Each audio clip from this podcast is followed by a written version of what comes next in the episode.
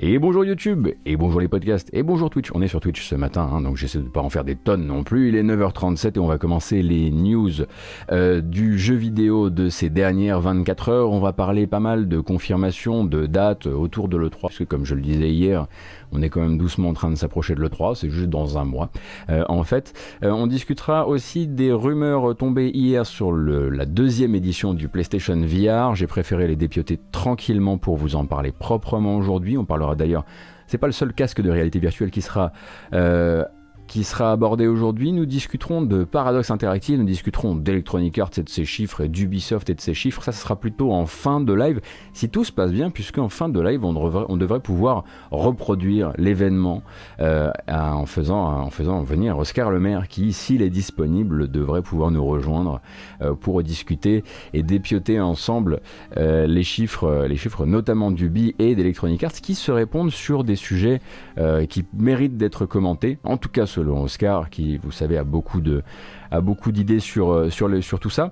Et on parlera aussi de jeux de stratégie en long, en large et en travers ce matin, puisqu'il y a eu beaucoup d'annonces de jeux de stratégie ou de stratégie tactique hier, et puis quelques jeux indés par-ci par-là, et même une vidéo de Gabe Newell. Alors attention, parce que là, forcément, ça en fait directement une matinale de légende, c'est sûr.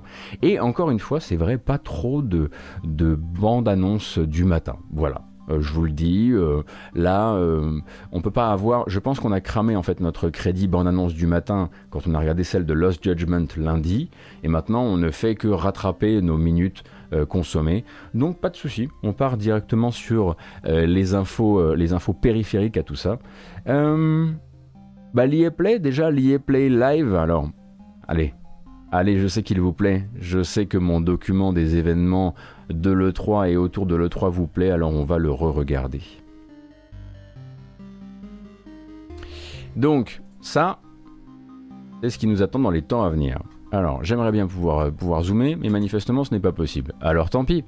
Donc, ce qu'on voit ici, vous le voyez, c'est donc les dates de l'E3, les dates de l'E3 du 12 au 15 juin. Autour, on a bientôt, effectivement, euh, le Final Fantasy Digital Fest, on a la ParadoxCon, c'est la semaine prochaine.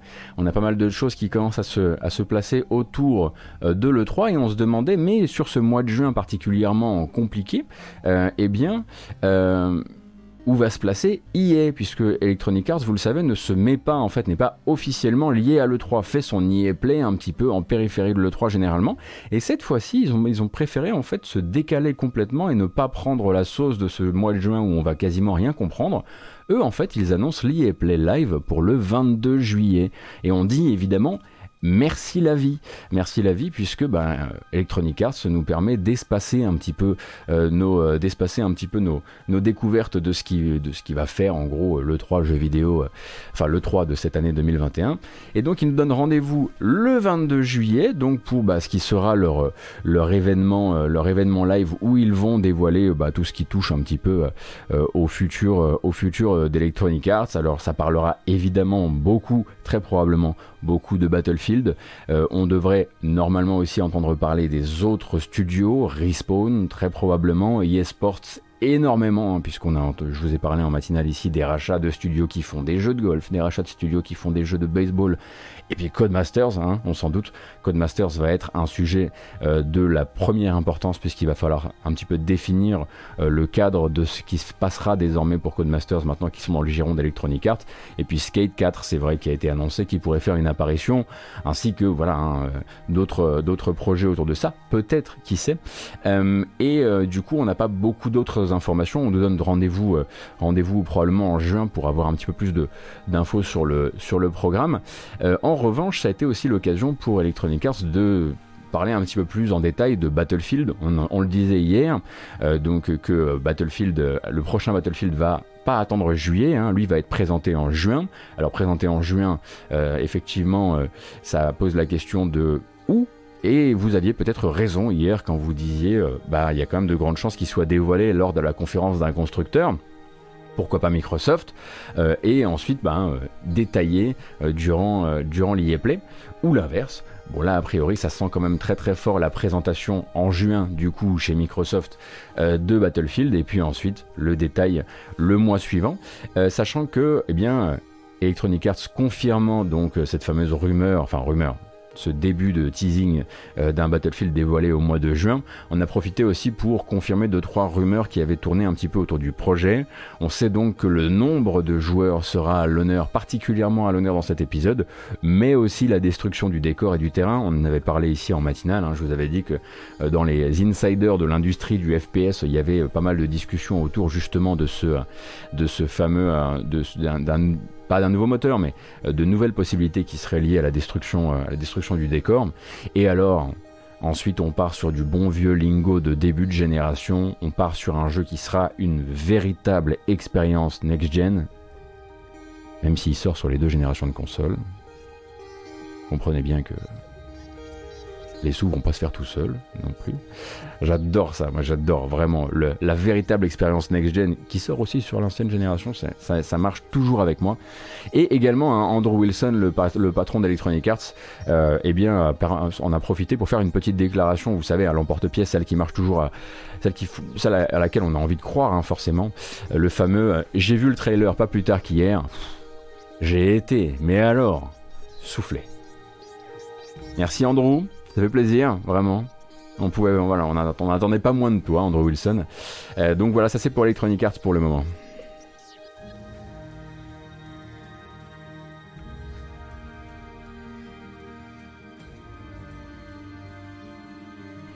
Slim Fat, ils n'ont pas le choix, ils sont obligés de sortir ça sur les anciennes gènes, malheureusement, c'est la vie. Ah oui, bien sûr, pour les parcs installés, ça je le comprends tout à fait. Cependant, dans ce cas-là, c'est pas la peine de nous faire le coup de l'incroyable version euh, next-gen, quoi. Euh, ou alors une, une version, enfin, la vraie expérience next-gen, t'es pas obligé de le dire comme ça. Dis que tu vas avoir du 4K 60 FPS, tais-toi quoi. Enfin, c'est toujours un peu le souci, c'est cette, ce besoin absolu en première année d'exploitation de nouvelles consoles de sortir des punchlines qui ne, veulent, qui ne veulent pas dire grand chose. Ou alors, effectivement, s'ils partent sur la vraie expérience next-gen, s'ils nous, disent par exemple que ça va tirer particulièrement euh, partie des moteurs, des nouveaux moteurs d'audio 3D, par exemple, là, je veux bien entendre parler. s'ils nous disent, euh, bah voilà, sur PlayStation 5, euh, on va utiliser bah, voilà, les, possibilités 3D audio à fond, comme le fait par exemple manifestement très bien Returnal, pourquoi pas? Pourquoi pas? Mais ils vont pas nous en parler tout de suite de ça, surtout s'ils le montrent d'abord chez Microsoft. Est-ce qu'on va la voir ici, la bande-annonce de Green Knight? Alors non, mais effectivement, s'il y a bien un truc euh, voilà, qui m'a fait frissonner hier, c'est bien la bande-annonce du film Green Knight que j'attendais depuis très longtemps. Euh, donc je vous la conseille pour quand vous aurez le temps, ou, même maintenant si vous en avez envie. Mais on la regardera pas ici parce que, attention, on n'est pas sur une... C'est pas une matinale euh, geek pop culture, hein Attention, hein Nous tout ce qu'on regarde c'est les trailers de Mortal Kombat. Pas pareil. Le jour où ils font un film Hollow Knight, en revanche, Là, on regardera.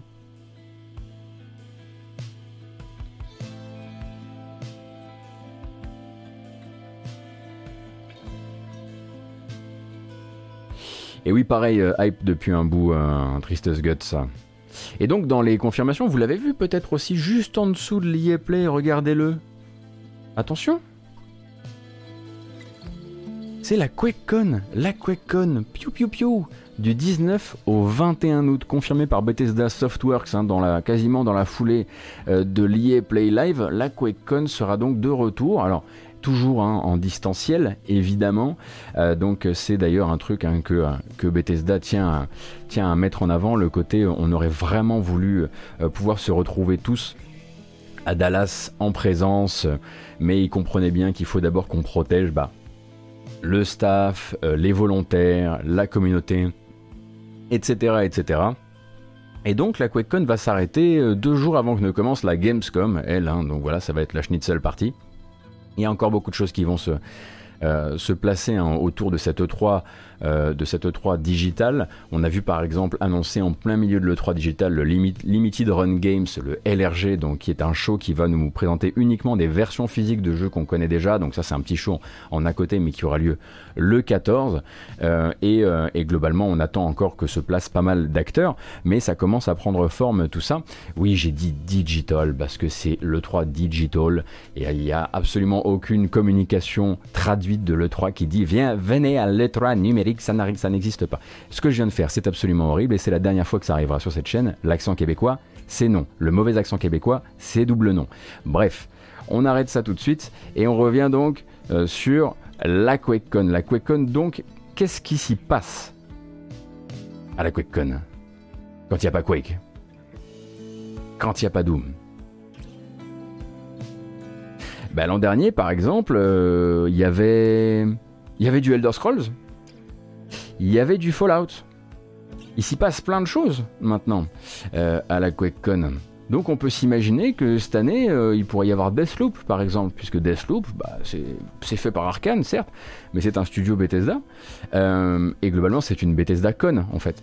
Alors, Wolfencon, le problème, c'est que, par exemple, Wolfenstein, pour l'instant, on n'est pas sûr qu'il y, ait, qu'il y ait un Wolfenstein en préparation. Euh, puisque pour rappel, Machine Games est donc au travail sur le jeu Indiana Jones, euh, piloté par Bethesda et par Todd Howard. Donc pour l'instant, Wolfenstein, s'il y en a un, c'est ailleurs. Mais Bethesda, c'est effectivement Microsoft, mais ils vont quand même honorer ce rendez-vous de la QuakeCon qui est un à côté, qui, va devenir bah, désormais, un petit peu euh, la, la, Bethesda con. après, je sais pas s'il y a des prérequis, est-ce qu'il faut au moins qu'il y ait une vue FPS pour être à la QuakeCon? Est-ce que Starfield s'inscrit là-dedans? Euh, est-ce que Fallout 76, bah, euh, oui, pourrait donner des nouvelles aussi à la QuakeCon, encore, si vous en vouliez, si vous, hein, en vouliez encore. Euh, un peu de Elder Scrolls 6, oh, comme vous êtes optimiste. J'aime beaucoup, j'aime beaucoup ce que vous tentez.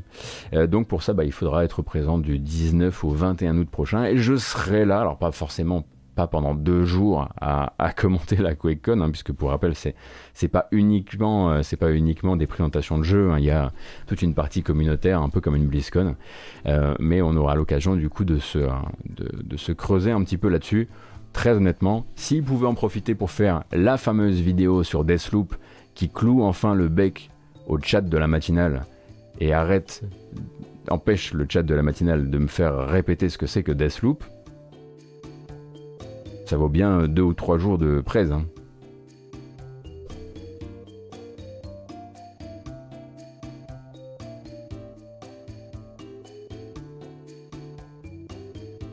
Euh, ce sera, c'est tout est en ligne, euh, Will.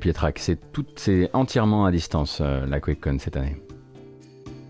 Ghostwire Tokyo, effectivement, pourrait, ouais, ouais, ouais, en, ouais, en tirant vraiment sur la corde, pourrait y être, ouais.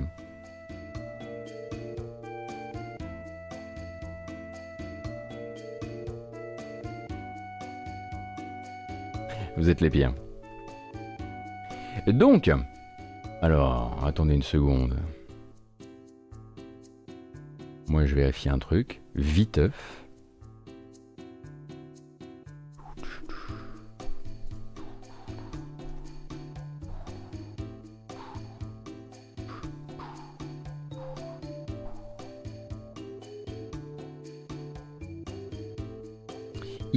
Avait quelques nouvelles données, euh, alors plutôt captées, des indiscrétions pour être tout à fait précis, euh, via le site Upload VR. On va faire un petit point là-dessus.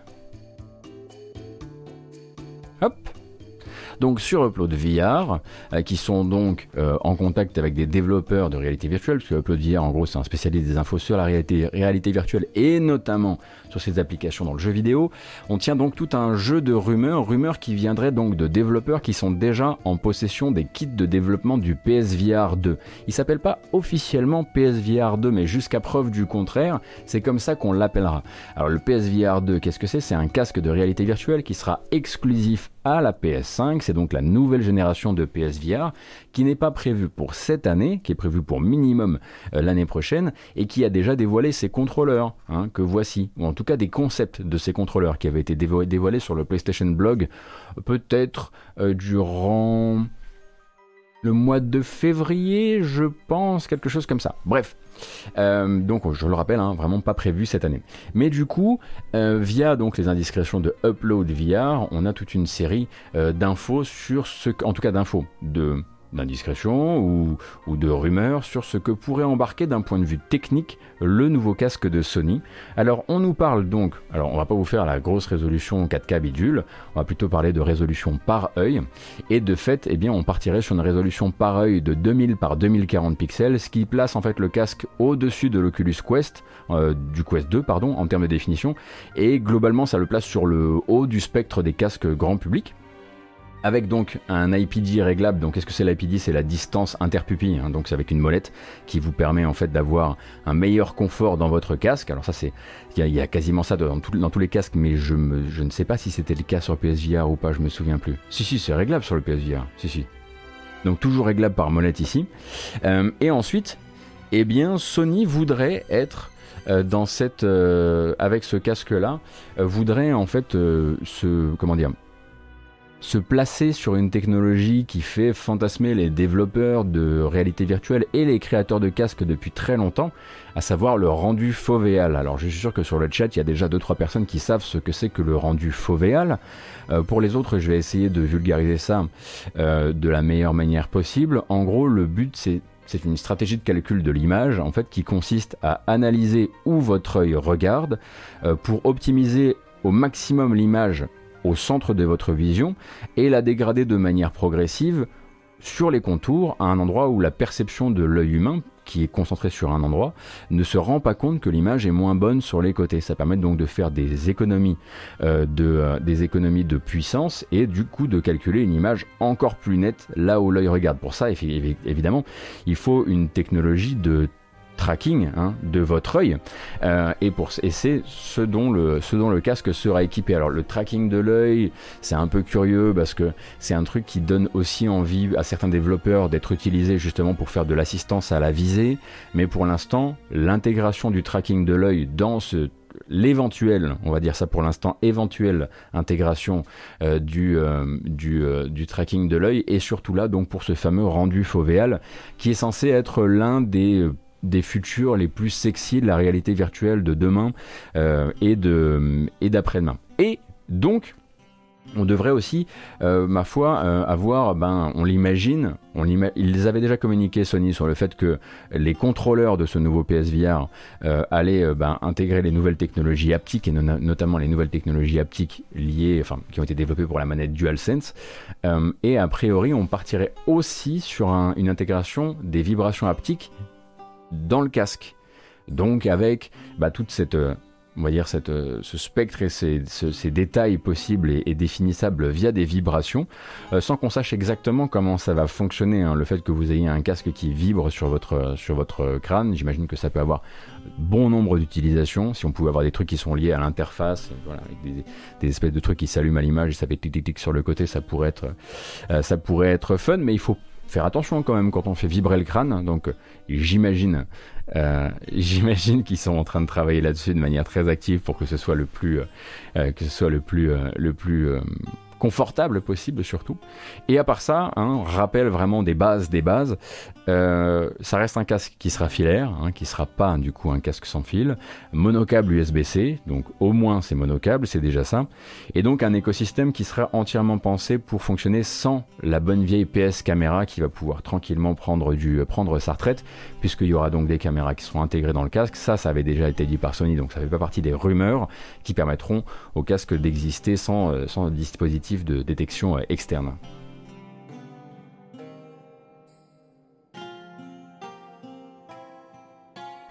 Pour ceux qui ont essayé l'eye tracking, ça marche vachement bien. Toby et ses eye trackers font des merveilles, même si c'est rarement utilisé dans les jeux. Euh, ouais, c'est euh, Savara, il y avait Stoon qui utilisait beaucoup son, sa barre Toby en jouant à des simulateurs de vol chez GK. Et donc, euh, ben, tout ce petit, euh, tout ce petit monde-là n'a pour l'instant pas de date de sortie et puis pas de prix non plus, mais globalement nous permet doucement de dessiner un petit peu les, les contours de ce que pourrait être demain ou après-demain le PSVR 2, si sont malins ils l'appellent comme ça, après je sais pas ce qu'ils ont prévu en termes de nomenclature. Et c'est bien aussi pour les personnes en situation de handicap, euh, Lestine, le, le light tracking. Ah bah oui, j'imagine qu'il y, y a beaucoup de choses à, il y a beaucoup de choses à, à, à déployer autour de ça, ouais. PS5 VR, ouais, effectivement, c'est pas mal. Mais effectivement, donc c'est cool euh, de c'est cool de savoir que non seulement ils suivent, mais qu'en plus c'est pas juste quelque chose d'extrêmement traditionnel. Euh, parce que quand on dit casque avec rendu fovéal, c'est vraiment pas traditionnel. C'est plutôt une approche assez futuriste du truc. Et honnêtement, euh, la résolution par œil par rapport au premier PSVR, ça va nous changer ça va sérieusement nous changer. Après, il y a un truc qu'on ne sait pas encore à l'heure actuelle hein, sur, cette, euh, sur ces premières indiscrétions de, du site euh, Upload VR, euh, c'est notamment le champ de vision. Ça, on ne sait pas. Sachant qu'ailleurs, on va en parler juste après, hein, ailleurs, on commence à se placer sur les très larges champs de vision, notamment sur les casques très chers. mais ça, ça reste encore effectivement une question qu'on peut se poser, les champs de vision, et puis, et puis la fréquence d'affichage. Et le prix, bien sûr, et le prix. Donc ça, c'est quelque chose qu'on va, qu'on va pour lesquels on va encore devoir attendre. Euh, est-ce que les jeux seront rétrocompatibles? Pour l'instant, ils ne se sont pas exprimés encore sur le sujet. Je sais pas. Je sais pas du tout. J'imagine que j'imagine au moins préserver cette rétrocompatibilité là. Un peu de Loupiro là, c'est bon ça. Absolument pas autonome GTRO. Euh, filaire, monocable, PS5. Ah non, non, c'est absolument pas. Non, non, il est, c'est un, c'est un accessoire qui doit vendre des, voilà, qui doit propulser la PS5. Hein.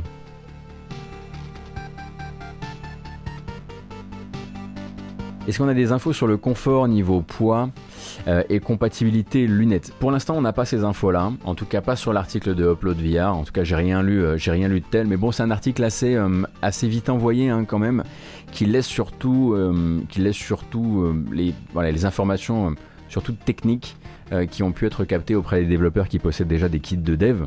Donc, on va attendre. Possible que le casque soit compatible PC je, pense que je peux gentiment me, risquer à me couper une guibole devant toi tout de suite euh, si le casque PS5 VR est un jour compatible PC. Non, non, non, non, non. Bah là, on n'a jamais été sur un, sur un écosystème plus fermé euh, que celui de la PS5. En tout cas, sur les compatibilités officielles. Venez pas me chercher sur les compatibilités non officielles, etc. Atomium, attention quand même. Le PSVR est bien compatible, mais pas de manière officielle. Non mais après les compatibilités où vous allez router les casques, euh, c'est votre problème. Hein. Moi je touche pas mes guibolles pour vos bidouillages. Salut Ato, bienvenue.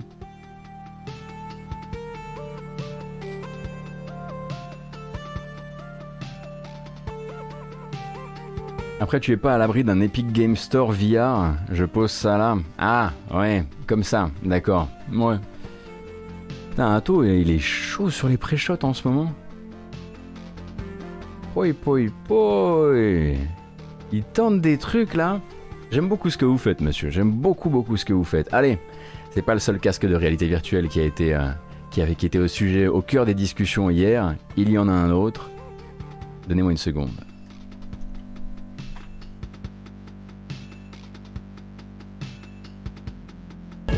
Oh là là là là là tu te calmes, tu te calmes.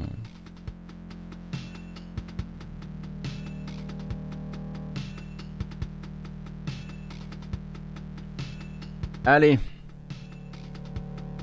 Alors c'était pas concordant, hein, c'était pas fait pour euh, l'un qui l'un vient contrer l'autre, c'est plutôt que c'est comme ça que ça s'est passé hier. On a parlé effectivement de PSVR 2, en tout cas euh, des, euh, des, premières infos fuitantes, et de l'autre on a eu une annonce tout à fait officielle, enfin plutôt un dévoilement en grande pompe du nouveau casque de HTC, le Vive Pro 2.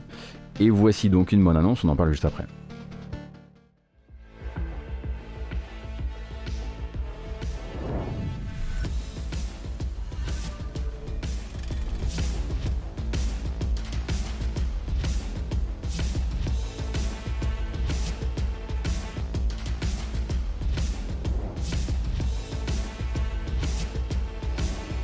Alors, globalement, au niveau du design, vous n'allez pas être non plus complètement bousculé. En revanche, à l'intérieur, ça bouge.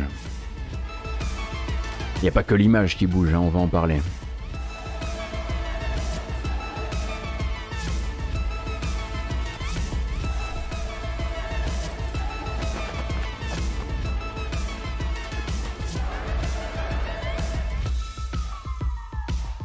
« 5K les mecs 5K. Bon. On va en reparler évidemment. Hein. mais donc, on, effectivement, avec le Vive Pro 2, on part donc sur un successeur du Vive Pro qui lui est sorti il y a 3 ans. On passe à une résolution de 2448 par 2448 par œil. donc, en gros, ça, le place au-dessus des informations qui ont été captées sur le PlayStation VR 2.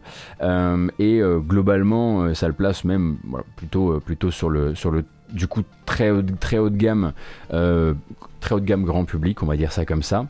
Euh, donc champ de vision de 120 degrés et compatibilité 120 Hz. Euh, donc en gros, c'était 110 degrés et 90 Hz pour le Vive Pro.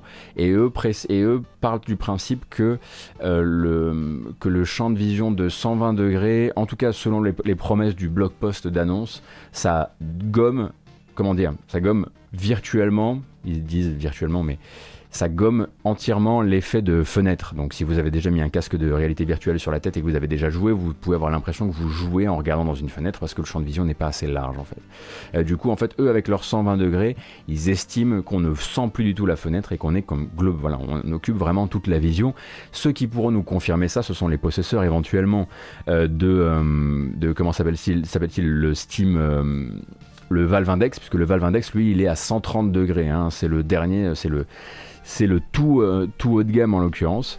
Euh, et donc, euh, distance interpupillaire ici également réglable par molette, mais bon là-dessus on est plus ou moins habitué, et compatibilité avec tous les systèmes Vive, donc les Vive Tracker, le Facial Tracker aussi, et tous les accessoires de Steam VR, que ce soit les stations de détection 1.0 ou 2.0. Ça nous fait donc un lancement le 4 juin prochain, des précommandes qui sont déjà lancées, et un casque seul à 800 euros ou avec les contrôleurs Vive et les stations 2.0 à 1400 euros. Ah, c'est sûr, euh, c'est autre chose. Alors sur l'index, t'en es quand même pas au champ de vision ininterrompu, euh, Shinto? Ouais.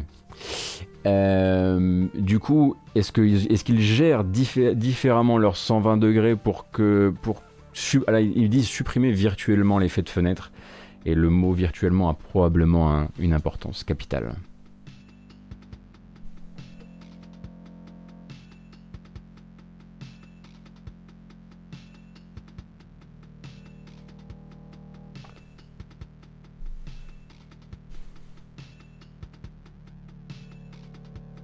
Les anciennes stations restent compatibles. Oui, oui, euh, ChipTipix. C'est pour ça en fait qu'ils, c'est pour ça qu'ils le vendent seul à 800 euros. Euh, parce que si tu possèdes déjà des, stations, des stations, euh, des stations Vive 1.0 ou 2.0, je crois pas qu'on les appelle des stations Vive, je crois qu'on les appelle des stations Steam VR. Bref, les stations 1.0 ou 2.0, elles restent compatibles. Oui. Les stations, pour les gens qui n'auraient jamais joué, sont des sortes de balises que vous placez dans votre pièce pour faire du room scaling. Le room scaling, c'est ce qui vous permet en fait de vous déplacer dans une dans un espace euh, qui est reproduit dans la réalité virtuelle. Enfin, un espace de votre pièce qui est donc euh, calqué dans le, dans le jeu. C'est ultra relou ces stations, faut le savoir. Écoute, moi, j'ai, après, euh, après avoir correctement installé les miennes Atto sur, le, sur la version 1.0, oui 1.0, j'ai fini par ne plus avoir trop de soucis soit c'est trop dans le mur au niveau du plafond, soit c'est dans, perche dans le salon. Ouais, ah oui, oui, effectivement. En revanche, au niveau du, vu qu'il faut les placer en hauteur, on n'est pas du tout sur les systèmes de détection, par exemple, d'un Oculus. Euh, là, le but, ça va être effectivement de les mettre en hauteur pour balayer la pièce par le dessus. bref, je vous laisse vous intéresser. Hein. Vous, avez des, vidéos rien que sur le site de HTC qui vous expliqueront très clairement comment on installe ça et quel type de place il faut chez vous. Euh, mais voilà, c'est peut-être le moment si vous avez envie de faire des blagues sur euh, ouais, mais vous à Paris avec vos loyers à 2000 euros alors que moi j'ai un corps de ferme dans le Vaucluse et ça m'a coûté 250 balles. C'est le moment de les faire parce que c'est littéralement le sujet pour ça. Plus la lime, c'est vrai, c'est vrai Atto. Et les alimes sont chiantes en plus. Ah oui, c'est vrai qu'il est cassé, Snip. Qu'est-ce qu'il nous fait là?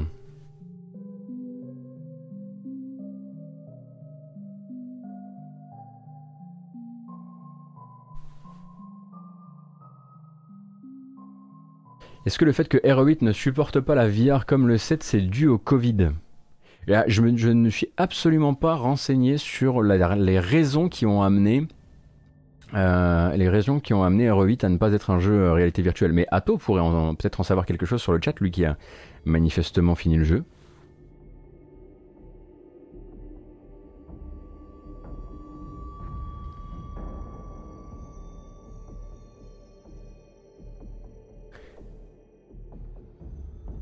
Manque rien. Ah oui, c'est vrai qu'Ato, toi, t'as pas aimé RE8. Hein. J'ai entendu, j'ai entendu des choses. Oui. Alors j'ai jamais utilisé un Valve Index euh, Shinto, mais en fait ça m'a rappelé que euh, ça m'a rappelé que j'aimerais bien, euh, j'aimerais bien me remettre à faire de la VR en fait. alors c'est pas les prix qui m'ont rappelé ça. c'est pas c'est pas en regardant le prix du, Vive Pro 2 où je me suis dit hey ça va non j'en suis pas là mais ça m'a rappelé que je me sentais de plus en plus déconnecté de la VR en termes de jeu et, et que c'était que c'était un peu dommage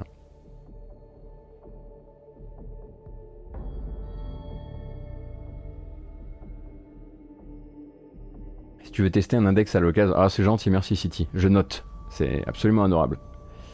Euh, utilise l'argent des, l'argent des abos. Ouais, mais si j'utilise l'argent des abos, après le problème c'est qu'il va falloir commencer à faire du, à faire du stream de VR euh, à la telle Médoc.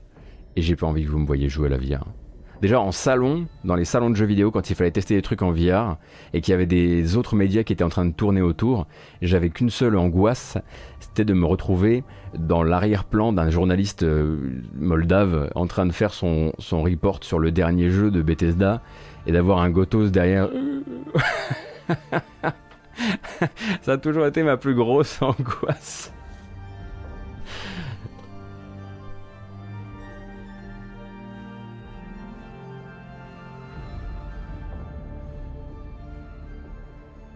Qu'est-ce que ça donnait le PSVR par rapport à ce qu'on a sur PC Kaikusu, si tu fais partie des gens qui ont découvert, euh, je sais pas, euh, la VR avec euh, une espèce de grosse bombe, genre Elite Dangerous ou un machin comme ça, t'arrives sur le PSVR, t'es un peu là, genre, ah, ouais, vous êtes, vous êtes choupi, voilà. Mais il y a un moment où l'extrême légèreté du casque par rapport à d'autres, ces, limites, on va dire, de confort, le fait que tu les espèces de petites, euh, voilà, espèces de petites euh, bavettes, là, on dirait des garde-boue de vélo, là, que tu as sur, le, sur les joues, etc. Euh, tu finis par t'y faire quand tu te rends compte que tu es en train de jouer à la, VR sur une console, enfin, la VR qui est vraiment beaucoup plus accessible en termes de prix. mais je le recommande. Il y a plein de jeux pour lesquels je, enfin, voilà, j'aurais pas pu le faire, enfin, j'aurais pas pu l'imaginer avec la résolution et la grille de pixels d'un PSVR, quoi.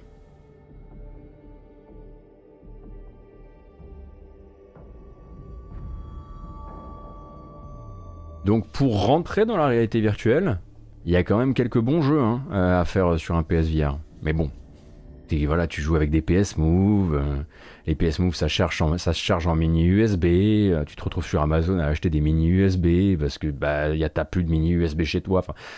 Il y a pas mal d'anachronismes hein, quand même dans l'opération qui font que oui, le PS5 VR, parlez-moi quoi. Dites-moi plus, c'est sûr.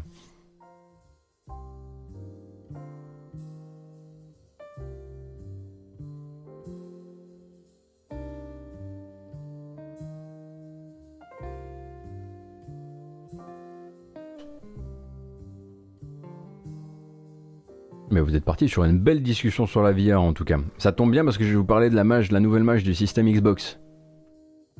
Et vu que vous vous en cognez, vous pouvez continuer vous à parler de la VR sur le chat, il n'y a pas de problème, vous voyez, c'est plutôt bien fait. Euh, donc, euh, mise à jour du mois de mai, hein, vous savez que c'est mensuel du côté de chez Microsoft, mise à jour donc des systèmes, euh, des systèmes Xbox Series S et X, qui va être encore une fois très axé sur la fonction Quick Resume. Alors, il y a plusieurs, euh, il y a plusieurs trucs euh, d'importance pour les gens qui aiment cette fameuse fonctionnalité de l'amour de la Xbox euh, Series.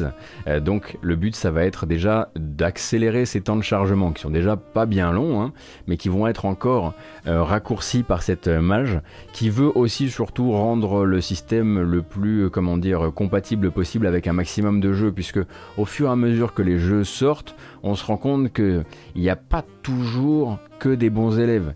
Ni Réplicante, par exemple, n'a pas l'air d'être un excellent élève et a l'air d'être le genre de jeu où les gens l'ont, ont cru qu'il le passait en quick resume, alors qu'en fait, il n'aimait pas trop ça. Euh, donc, en gros, cette mise à jour-là va raccourcir ses temps de chargement encore un petit peu et essayer voilà d'augmenter un maximum le parc euh, de jeux gérés par la fonctionnalité tout en les signalant bien mieux en fait.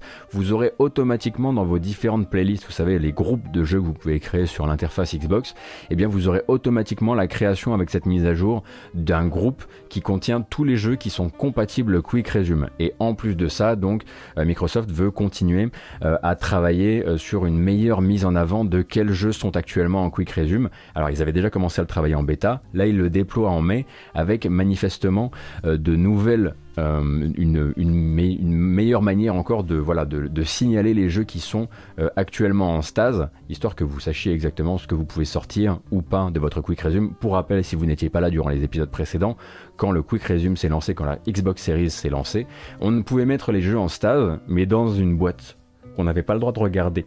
Et donc on savait pas quel jeu était actuellement en stase. Et il fallait en plus, enfin si on pouvait le savoir, mais il fallait en plus de ça, pour les sortir de cette fameuse, de cette fameuse boîte Quick Resume euh, qui ne permettait pas euh, de contenir un, grand nombre de jeux, il fallait relancer la partie, puis quitter le jeu pour pouvoir le faire sortir du système. Et du coup, maintenant, bah, vous avez la possibilité d'avoir un accès rapide à cette boîte, regarder les jeux qui sont dedans, retirer les jeux que vous voulez retirer de la liste, etc. etc. Le groupe n'affiche pas juste ceux qui sont en cours de résume. En fait, Captain Flamme, si j'ai bien compris, il est censé y avoir deux groupes. Un groupe avec les jeux actuellement dans le Quick Resume et un nouveau groupe qui serait a priori en fin de liste où tu aurais tous les jeux qui sont compatibles avec. Histoire de mettre de côté éventuellement bah, les jeux qui euh, euh, sont actuellement encore des mauvais élèves ou qui n'ont pas été mis en conformité. J'ai l'impression qu'il y a ça. Si j'ai bien compris.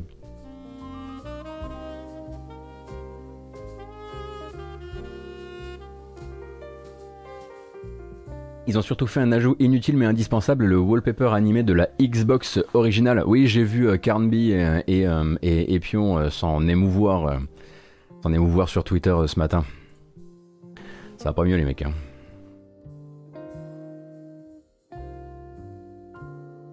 Non, parce que d'abord c'est ça, et puis après on achète le Blu-ray de Van Helsing, quoi. Ou d'Underworld. Ou Underworld est vachement plus raccord en fait, quand on y pense.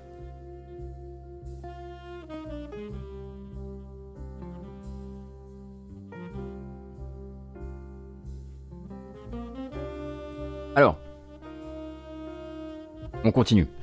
Petite communication rapide qui nous vient de Paradox Interactive. Paradox Interactive, bon bah là effectivement hein, ils sont au travail un petit peu euh, pour ben, préparer le terrain pour la Paradox Con, la PDX Con euh, en distance qui aura lieu la semaine prochaine, le 23. du 21 au 23 ou le 23 Attendez Gotose, vous savez bien que vous pourriez simplement regarder votre document.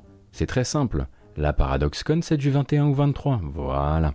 Du 21 au 23, donc, ils parleront de leurs grandes licences, éventuellement euh, des licences qui rapportent, et ils essaieront un petit peu de dresser des plans plus intéressants pour l'avenir, puisque d'un côté, ils nous ont quand même tenu à, à, faire un petit point sur les finances de ce début d'année. Le premier trimestre n'était pas incroyable pour Paradox, notamment parce qu'ils n'ont pas sorti grand-chose et que les quelques trucs qu'ils ont sortis ont été sujets à gueulante. Bref. Euh, mais ils tiennent quand même à nous prévenir que ça commence à bouger et ça commence aussi à bouger sur eh bien, un sujet euh, qui a fait euh, la fortune récente, enfin qui a en grande partie, euh, enfin qui a participé euh, de, belle manière à la, fortune récente de Paradox, Colossal Order, les développeurs de City Skylines se sont vus retirer leur chaîne, ont le droit manifestement de travailler sur autre chose que City Skylines et sont désormais au travail sur un nouveau jeu euh, pour Paradox. Et vu qu'en gros on nous dit, euh, sachez que Colossal Order, euh, qui a sorti City Skylines quand même déjà en 2015, ça fait donc, ça fait 6 ans hein, que c'est euh, l'un des city builders de référence, donc on peut quand même partir du principe que, que c'est un aïeul maintenant. Et que SimCity 2013 c'est presque un mauvais souvenir, un vieux mauvais souvenir, eh bien, s'il ne communique pas sur quelque chose du genre Tenez, on a Colossal Order qui travaille sur un nouveau jeu dans un nouveau style.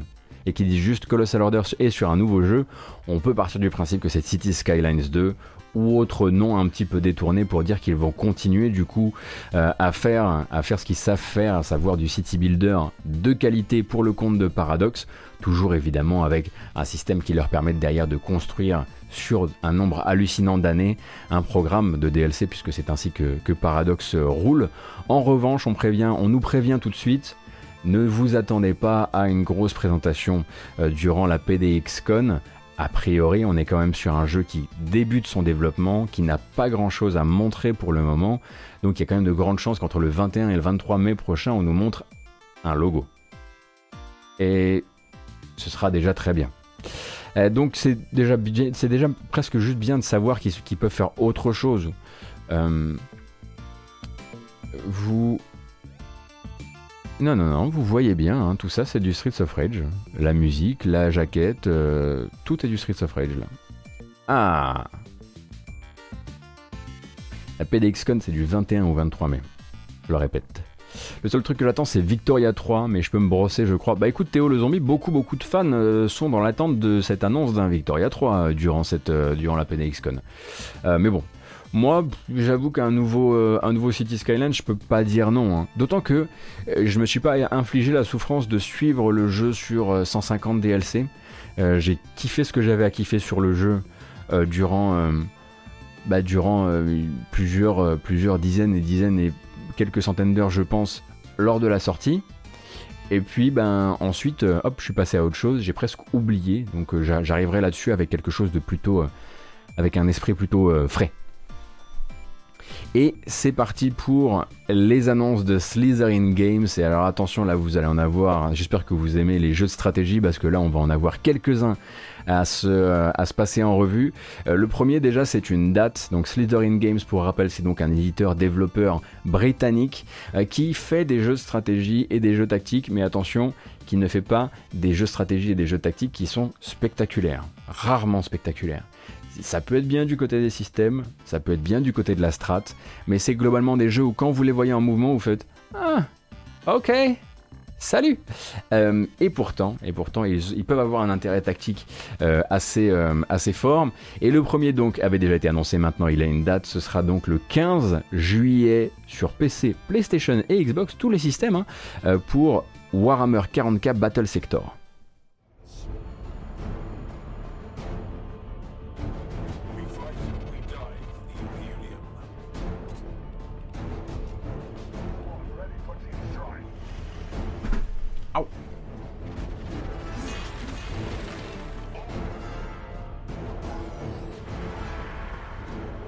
Ah bah de toute façon, faut s'imaginer que c'est un, un, éditeur indé qui travaille avec des petits studios pour faire des RTS et des jeux de tactique euh, au tour par tour.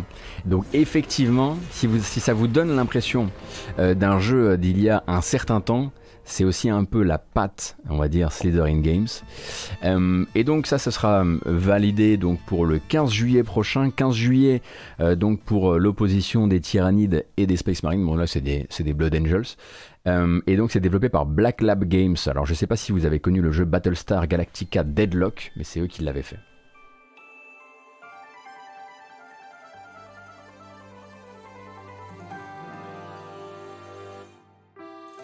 Mais ce n'est pas tout. Oh non. Et on a la bonne musique pour parler de ça, ça n'a rien à voir.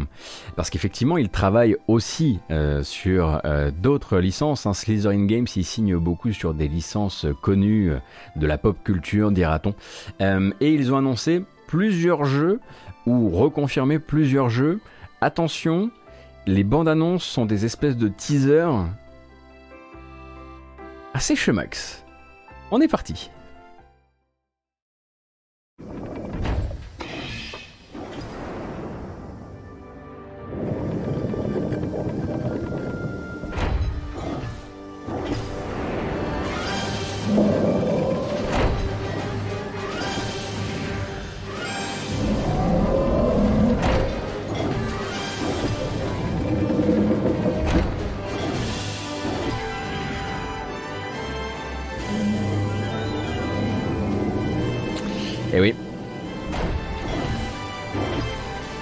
Eh oui.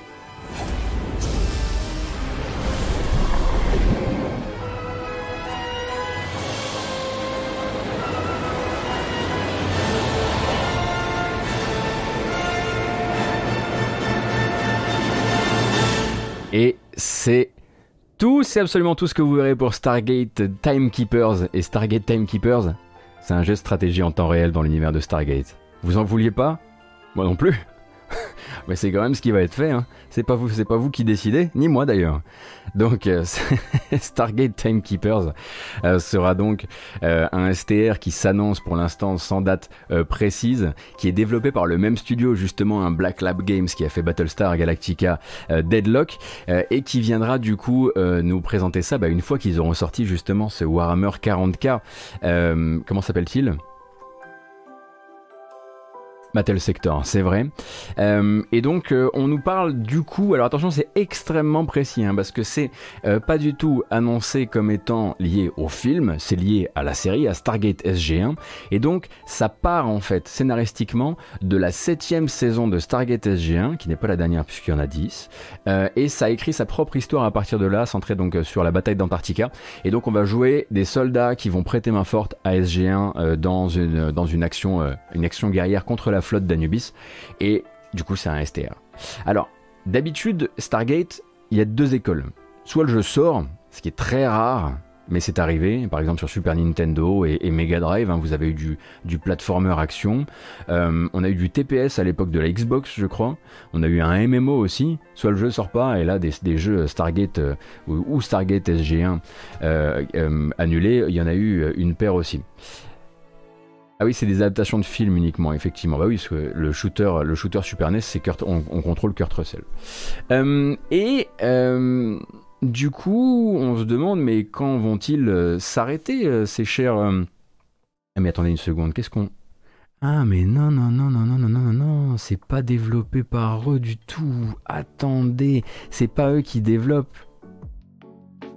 Laissez-moi vérifier un truc. Ah les coquins.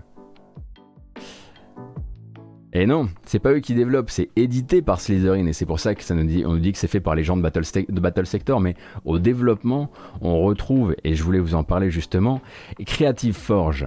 Et qui c'est Creative Forge? Creative Forge, eh bien c'est les créateurs de Hard West et Phantom Doctrine, hein, donc un studio polonais qui a failli passer à l'as, hein, il y a quoi euh, deux ans peut-être, un truc comme ça, euh, et euh, qui euh, qu'on croyait canné d'ailleurs, et qui en fait ont opéré une sorte de, de grand pivot business il y a environ un an et demi. Ils étaient avant ça déjà développeurs et éditeurs, et ils le restent désormais. Souvenez-vous que l'an dernier, ils ont annoncé Phantom Doctrine 2 The Cabal. Vous savez ce que c'est? C'est un TPS d'action infiltration dans l'univers de Phantom Doctrine. Je vous envoie sur la news Gamecult, c'est moi qui l'ai écrite euh, l'année dernière. Bref. Euh, et à côté de ça, euh, il travaille aussi sur, attention, Aircraft Carrier Survival, House Flipper City, Builders of Greece, Gladiators Manager, et édite en plus à côté de ça, Ronin Ninja Bidule, et je sais plus quoi. En gros, il faut se dire que maintenant Creative Forge est plus que jamais devenu une sorte de Playway-like, c'est-à-dire l'un de ces studios polonais qui va donc centraliser les assets 3D, euh, travailler avec de petits studios de très jeunes développeurs à qui ils vont faire faire des bidules simulators vendus vraiment pas cher, mais qui font quand même du coup euh, euh, de bons chiffres sur Steam. Et Creative Forge, et du coup, s'est tourné vers une sorte de, course à la nouvelle, à un retour en rentabilité. Et ça, on comprend que Stargate Timekeepers, c'est un peu leur projet premium. C'est-à-dire que voilà, ils ne s'auto-éditent pas, ils le font avec Slytherin. Euh, et en plus, ils ont accès à une licence à laquelle ils n'auraient jamais eu accès tout seuls. Euh, donc voilà. Donc je crois hein, que sur les différents jeux annoncés là pour l'instant euh, par Creative Forge, il me semble que House Flipper City et Aircraft Carrier Survival, ainsi que Phantom Doctrine euh, The Cabal, c'est trois jeux qui sont prévus pour cette année. Et là, je vous fais quatre avec les doigts, mais voilà. Trois jeux qui sont prévus pour cette année. Je sais pas du tout comment ils ont prévu de, se démerder avec ça. Et ce n'est pas terminé puisque euh, Slytherin Games euh, donc a fait, a dévoilé tous ses jeux en fait hier et a également parlé du, alors a reparlé encore un peu de son jeu Starship Troopers parce que oui, ils font aussi un jeu de stratégie Starship Troopers. On avait regardé des images euh, il y a quelques temps en matinale. Je vous laisse vous vous renseigner. Mais en plus de ça, sont aussi sur le remake d'un jeu de 94 de Microprose.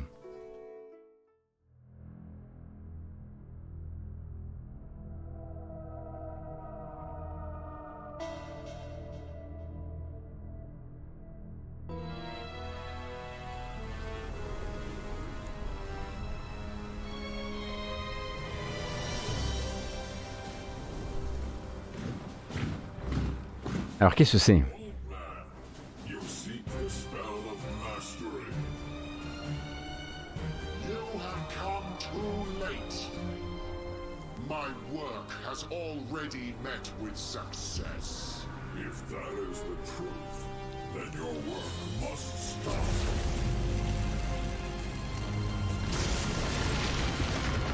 On dirait un dating game.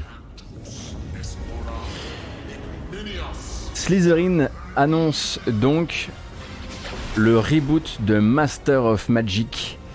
Un mélange entre stratégie et RPG qui date de 94, où on joue un sorcier donc dans un monde en guerre qui va devoir tirer son épingle du jeu, avec 200 unités, hein, dans le jeu original 200 unités, 14 races, 60 pouvoirs, c'était déjà du jeu bien en chair à l'époque quand même, et donc le but ça va être d'amener, comme vous avez pu le voir avec ce, bon, cette bande-annonce qui effectivement aurait pu être un peu plus friquée, d'amener des technologies, on va dire, plus récentes sur le jeu de 94 sans le dénaturer. Euh, et c'est donc une licence qui a été rachetée par Slytherin Games des mains d'Atari en 2019, très probablement pour pas bien cher, euh, et qui est confiée à Muha Games. Muha Games qui est un studio qui a travaillé sur les, la série des TA, T-H-E-A. TA1 et TA2. Euh, je vous laisse vous renseigner. Moi, j'avais jamais, j'ai jamais lancé un TA de ma vie. Et alors évidemment, Slytherin, attention, hein, les cycles de communication sont mouse hyper longs euh, et le gameplay arrive bien plus tard. Hein. Ils sont vraiment très à l'ancienne, il faut encore des, il faut encore des, voilà, des, des, teasers euh, bah, qui donnent pas forcément envie. Hein, parce que, bon, encore ça va parce que Stargate, il y a la musique et du coup, en fait, tu peux juste faire, euh, tu peux juste faire tourner, tourner les, les, les, chevrons de la porte et puis les gens sont là, quoi. là, effectivement, sur Master of Magic, il y a les nostalgiques et puis il y a ceux qui regardent le trailer et qui se disent c'est compliqué quand même. Et donc, parce que j'ai pas terminé. Voilà, tu sais juste qu'ils ont les droits. C'est exactement, euh, exactement ça, Citizen. Euh, qu'est-ce que je lisais à propos de.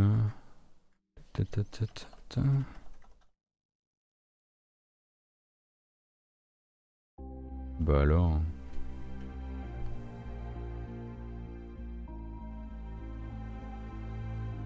Est-ce que j'ai le droit de dire que sur GOG, si vous prenez la précode de Battle Sector, vous avez Master of Magic, l'original gratuitement Un employé de GOG fait de la publicité de GOG sur ce chat. Eh bien c'est dit, voilà, comme ça si vous avez envie de faire une bonne affaire,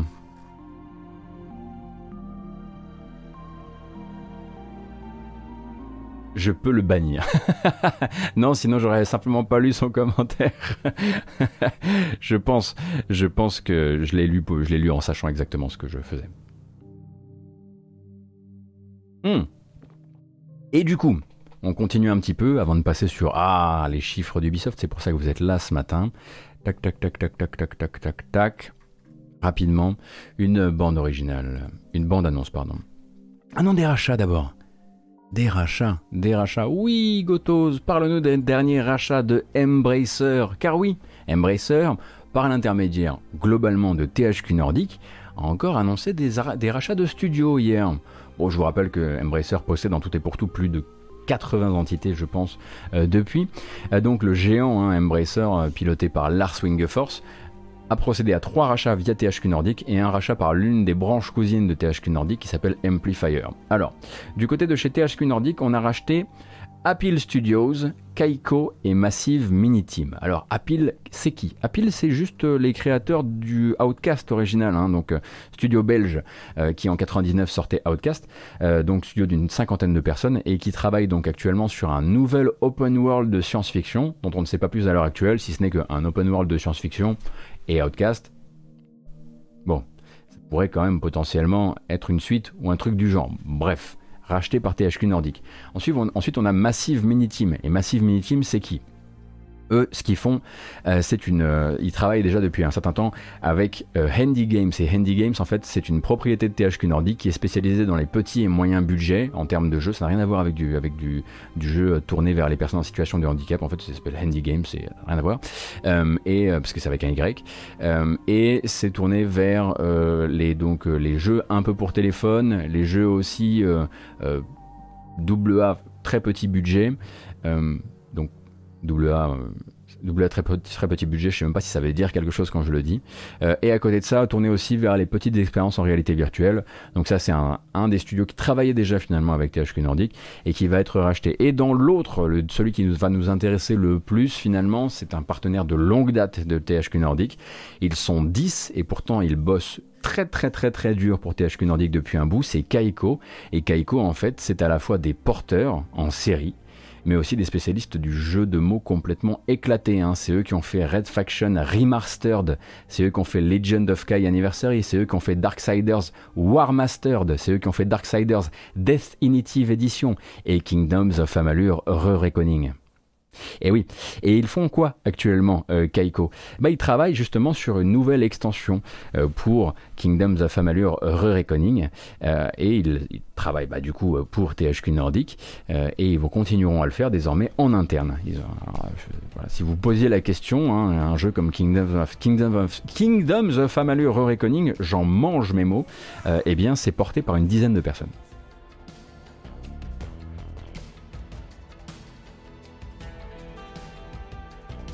Et le rachat qui lui euh, est euh, comment dire porté par euh, Amplifier, l'autre branche cousine de THQ Nordic, c'est le rachat d'un petit studio de 5 personnes qui, 5 personnes qui s'appelle Frame Break et qui, qui, a donc été fondé en 2020 et qui va travailler sur ses propres licences. Et là, ce sera des jeux coop qui sont orientés vers la grosse rejouabilité, donc très probablement des jeux, des, des, party games.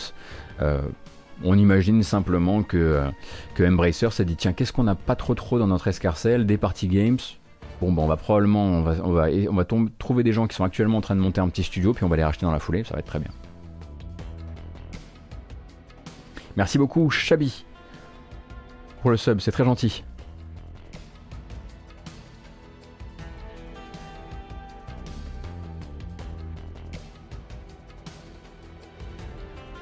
Et donc, vous le comprenez, ça va plutôt pas mal au niveau des finances du côté de chez Embracer, ça, rachète encore à tour de bras. Merci pour Coco. Merci beaucoup.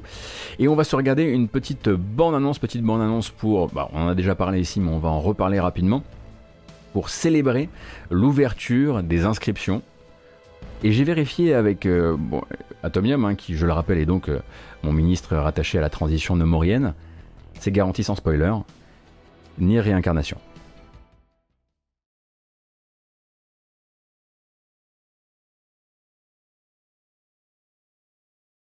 You've lost so much, but the time has come to reclaim it.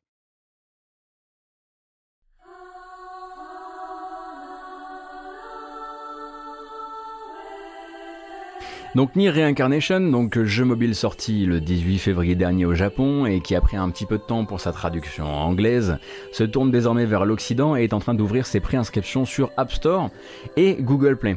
Et quand je dis qu'il se tourne euh, vers l'Occident, c'est pas juste les États-Unis. Ça veut dire que vous pouvez désormais euh, déjà vous inscrire. Donc pour jouer à ce jeu qui va un petit peu aider, si j'ai bien compris, euh, à faire, enfin aider va faire la transition hein, euh, entre les univers de Nier et Drakengard 3, puisqu'on y contrôle l'héroïne de Drakengard 3.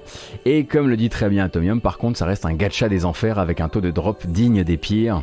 Vous vous en doutiez un petit peu, hein, sinon ce serait sorti sur autre chose que sur téléphone. Euh, mais vous voilà, désormais vous avez une vraie bonne annonce de gameplay. Bon, après, c'est sûr, voilà, il y a toujours, il y a toujours euh, la possibilité d'avoir un petit peu de un petit peu de la BO quoi un petit peu du, de la bonne de la bonne sauce de des copains de des copains de Keiichi Okabe. Donc on restera moi je resterai proche du dossier à défaut d'y jouer parce que j'ai jamais joué à un gacha et je commence je compte pas commencer désormais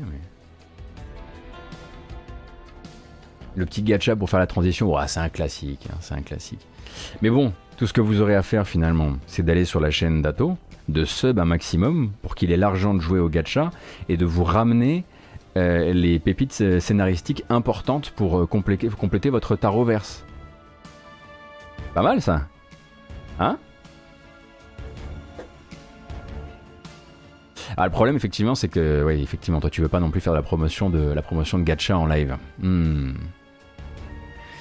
Ah Ou alors voilà, vous le sebez et lui vous fait un retour écrit.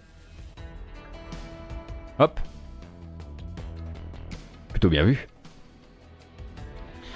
Quelques petites euh, infos et celle-ci, euh, bah, c'est-à-dire que c'est moi qui les ai chopées en fait. donc, oh là, la musique s'arrête quand je dis ça, ça casse, ça met une ambiance. déjà, il faut que je change un peu de. Voilà, j'ai envie de partir ailleurs, j'ai envie de partir dans un village. Quel village Ouais, on peut. Alors c'est un peu, non, c'est un peu triste ça. Oui, allons-y.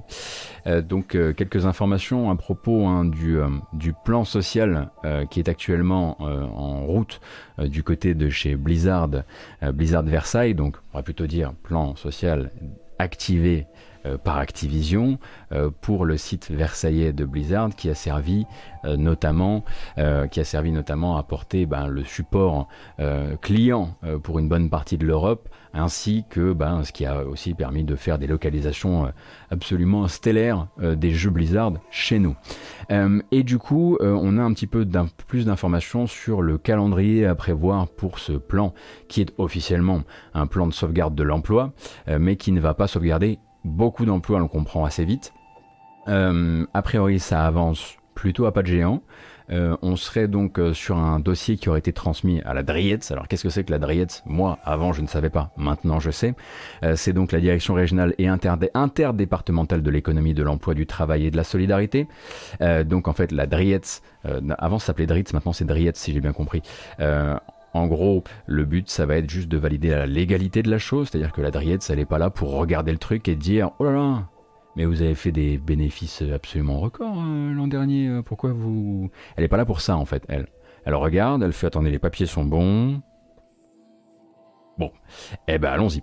Euh, et de fait, euh, a priori, si j'ai bien compris euh, ce que j'ai réussi à capter comme info, on est donc sur un dossier qui était soumis au début du mois de mai et qui devrait être validé d'ici le 18 mai. Le but, à partir de là, ça va être de, replacer les, pardon, excusez-moi, je suis un peu perdu, c'est rare que je fasse ça. Replacer les employés qui ont accepté donc de faire une relocalisation, que ce soit, en gros, c'est en dehors de l'Europe continentale, donc ça peut être à Londres ou dans d'autres filiales euh, ailleurs. Et puis, donc une fois que ces personnes-là auront, été redéployées, euh, parce qu'elles ont accepté, hein, euh, de, gré, pas, de gré ou de force, mais bon an, mal an, eh bien, tous les autres devraient être licenciés une fois ce redéploiement, effectué, ce qui devrait en fait nous emmener vers un calendrier pour l'instant tel que le ressentent euh, les employés euh, sur site, vers un calendrier donc euh, d'une fermeture et donc d'un licenciement du gros des troupes qui aurait lieu début juin. donc potentiellement juste avant le 3. Euh, et pour information, donc, on a déjà un petit peu euh, euh, Blizzard qui est en train d'opérer la transition en interne sur ce qui est en train de, se, de se passer, puisque évidemment ce support ne peut pas disparaître, il faut le remplacer par quelque chose. Ce support client humain avec des gens qui vous répondent quand vous avez des soucis, ce SAV-là, il faut bien le remplacer pour quelque chose. Et donc j'ai pu aussi obtenir l'identité de notre futur prestataire pour toute question liée au jeu Blizzard. Et eh bien il s'agira d'un des leaders européen euh, du, euh, du, téléconseil, à savoir la société Téléperformance, qui n'est pas particulièrement connue pour être euh, le truc le plus, le plus incroyable et le plus qualitatif du monde. Et donc Téléperformance s'occupe déjà, a déjà ses agents qui s'occupent de réaliser cette transition-là. Et pour l'instant, en fait, les agents de chez Téléperformance n'ont pas été briefés sur ces sujets-là. On se retrouve donc avec des, pas des directives, mais des agents qui, en dépit d'un bon brief pour l'instant, eh bien, euh, bah, s'occupe de faire du copier-coller. Et de ce que j'en sais aussi, euh, la plupart des réponses que vous pouvez obtenir actuellement via le SAV de Blizzard qui vous apparaissent comme des réponses humaines sont des réponses qui sont formulées par des gens qui sont voués à partir dans un mois. Euh, puisqu'après, vous n'aurez plus soit que des copier-coller venant de téléperformance, soit et ce que vous, pouvez espérer de mieux, à savoir des personnels de téléperformance qui soient formés au sujet d'ici là? En tout cas, en interne, euh, les employés qui s'apprêtent à partir, euh, eh bien, sont assez, euh, assez inquiets de l'état dans lequel Bon, déjà, ils sont inquiets pour eux, vous en doutez bien, mais ils trouvent encore le temps pour certains d'être inquiets à propos de l'état dans lequel va se retrouver ce SAV une fois qu'ils seront partis. Voilà. C'était la petite joie, c'était la petite bonne humeur. Ma femme a travaillé chez Téléperformance et c'est l'usine. Question formation, faut oublier. Oui, j'ai l'impression que c'est euh, connu. Hein. Moi, alors, pour tout vous dire, avant ça, je n'avais jamais lu ni ne m'étais intéressé à la société de téléperformance.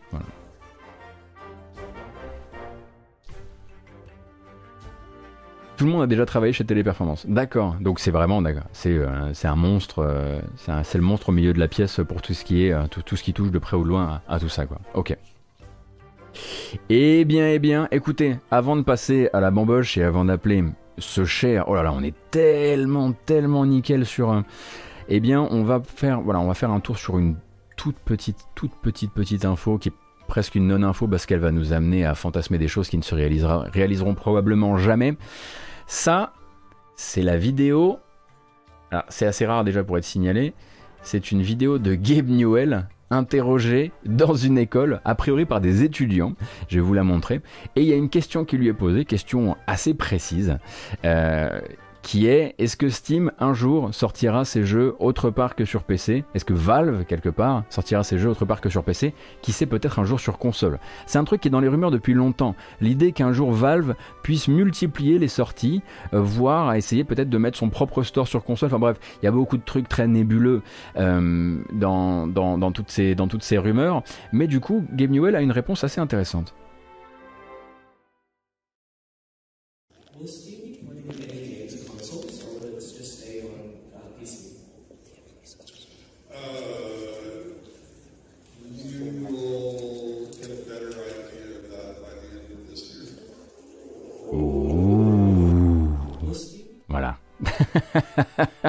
Et c'est Gandalf a parlé quoi. donc euh, Gabe Newell répond à ce moment-là, si vous n'avez pas suivi exactement, répond à la question euh, Steam sur console ou jeux Valve ou plus de jeux Valve sur console. Euh, Gabe Newell répond vous devriez avoir une idée plus claire, une vision plus claire à propos de tout ça d'ici la fin de l'année. Donc, qu'est-ce qui pourrait se passer d'ici la fin de l'année? Aucune idée. Mais globalement, ça il peut y avoir un bouleversement euh, potentiellement intéressant euh, euh, de la politique un de ces jours. qui sait En tout cas, ça nous fera une belle matinale le jour où ça arrivera. Effectivement, hein, ce, ce, que beaucoup de, gens lisent dans cette, dans cette annonce, c'est effectivement, cette annonce, dans ce teasing, c'est la possibilité d'un Half-Life Alix sur PS5.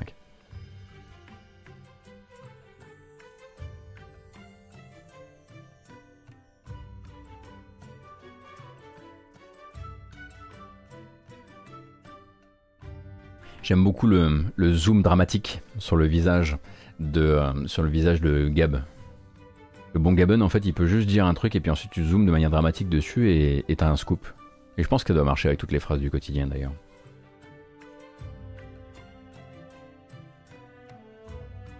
Alors, est-ce que ce serait pas l'heure de... Attendez. Ah oh, si, ah si, c'est bien ça. Ah si, si, si, c'est très bien ça.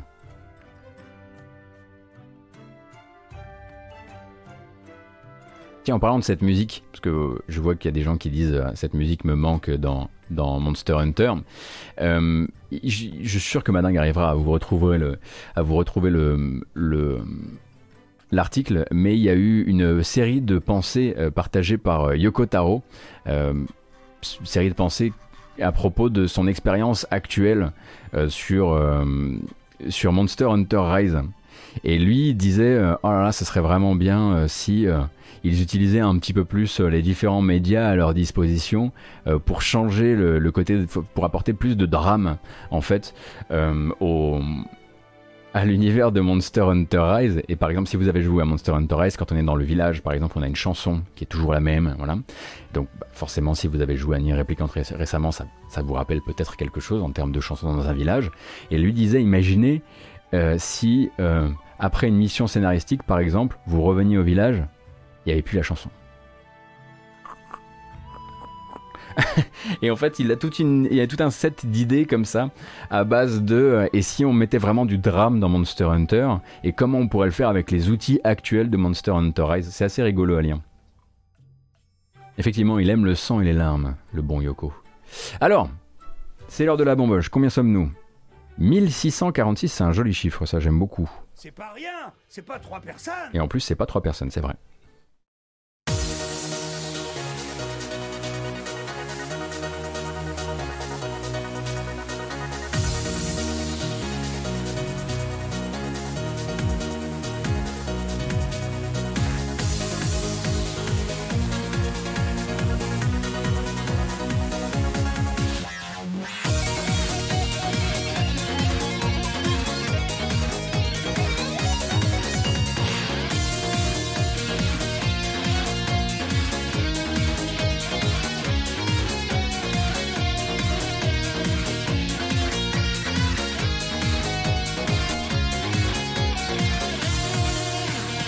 Dirait que je suis tombé.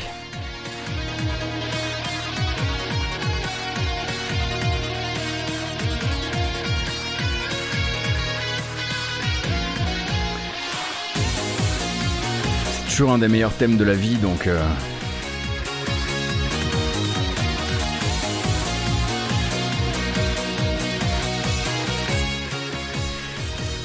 Merci d'être là ce matin, j'espère que ça vous plaît cette matinale jeu vidéo où on fait un peu le tour de l'actu. Ça c'est la bamboche, c'est le moment où on, dansouille une seconde pour se détendre.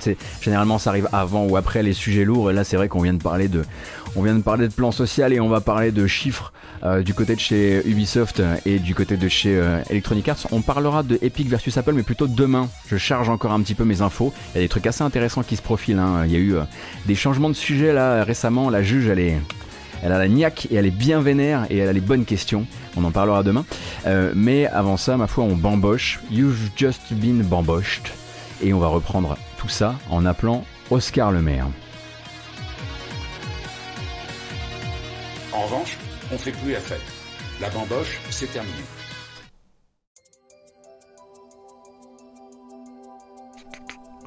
Aïe aïe aïe aïe aïe aïe aïe. Alors, Oscar.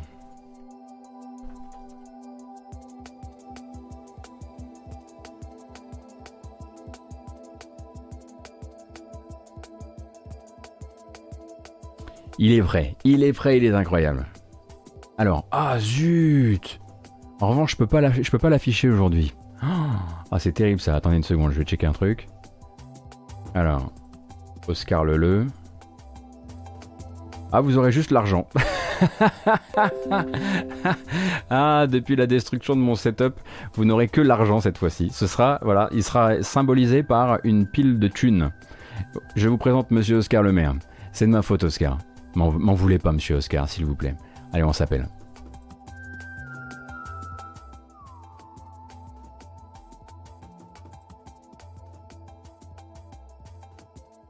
Allô? Allô, Monsieur? Comment allez-vous? Tu, tu m'entends? Ah oui, très bien. Et toi, tu m'entends? Oui, ça va, ça va, ça va. Ah, parfait. Eh ben écoute, euh, tu es, tu es en live avec nous ce matin pour une raison qui m'échappe. Tu es symbolisé par une pile de lingots sans, euh, sans ton avatar devant. C'est ma faute, je suis navré. C'est pas grave. Donc on accueille Oscar le maire de Ludostri. hein. Vous êtes peut-être déjà habitué au- aux chiffres de Monsieur le maire et surtout euh, à ses graphiques. Et on va faire un petit peu le tour de ce qui a été, euh, de, de tout ce qui a été publié en termes de détails de chiffres financiers euh, par différents gros acteurs de l'industrie. Toi, tu, ça charbonne, toi cette semaine, ça va? Tu, tu dois, tu dois pas mal dormir, euh, non? Bah ouais, ouais, ouais, ça, ça, ça charbonne encore. Et puis en plus, avec euh, cette semaine euh, de jours fériés et de ponts, euh, c'est compliqué. Mais, Ce- euh, Ce mais soir, faut que je me couche tôt. Euh, écoute, euh, tu m'as envoyé là euh, les résultats d'Ubisoft, les résultats d'Ubisoft qu'on va regarder un petit peu ensemble. C'était aussi les résultats financiers de d'Electronic Arts, mais en fait, on en discutait hier soir. Il y a la possibilité en fait de dégager des, discussions assez intéressantes justement de la comparaison des résultats de ces deux entités. On va voir ça ensemble. Alors, j'essaie juste de récupérer un maximum de lisibilité sur mon voilà exactement. Et nous sommes partis. Alors, euh, ce que je t'ai envoyé, c'est une fois encore, euh, c'est pas. Tout n'est pas à jour. Bon, t'inquiète pas, t'inquiète pas, ça c'est pas. un- Ce n'est pas, ouais.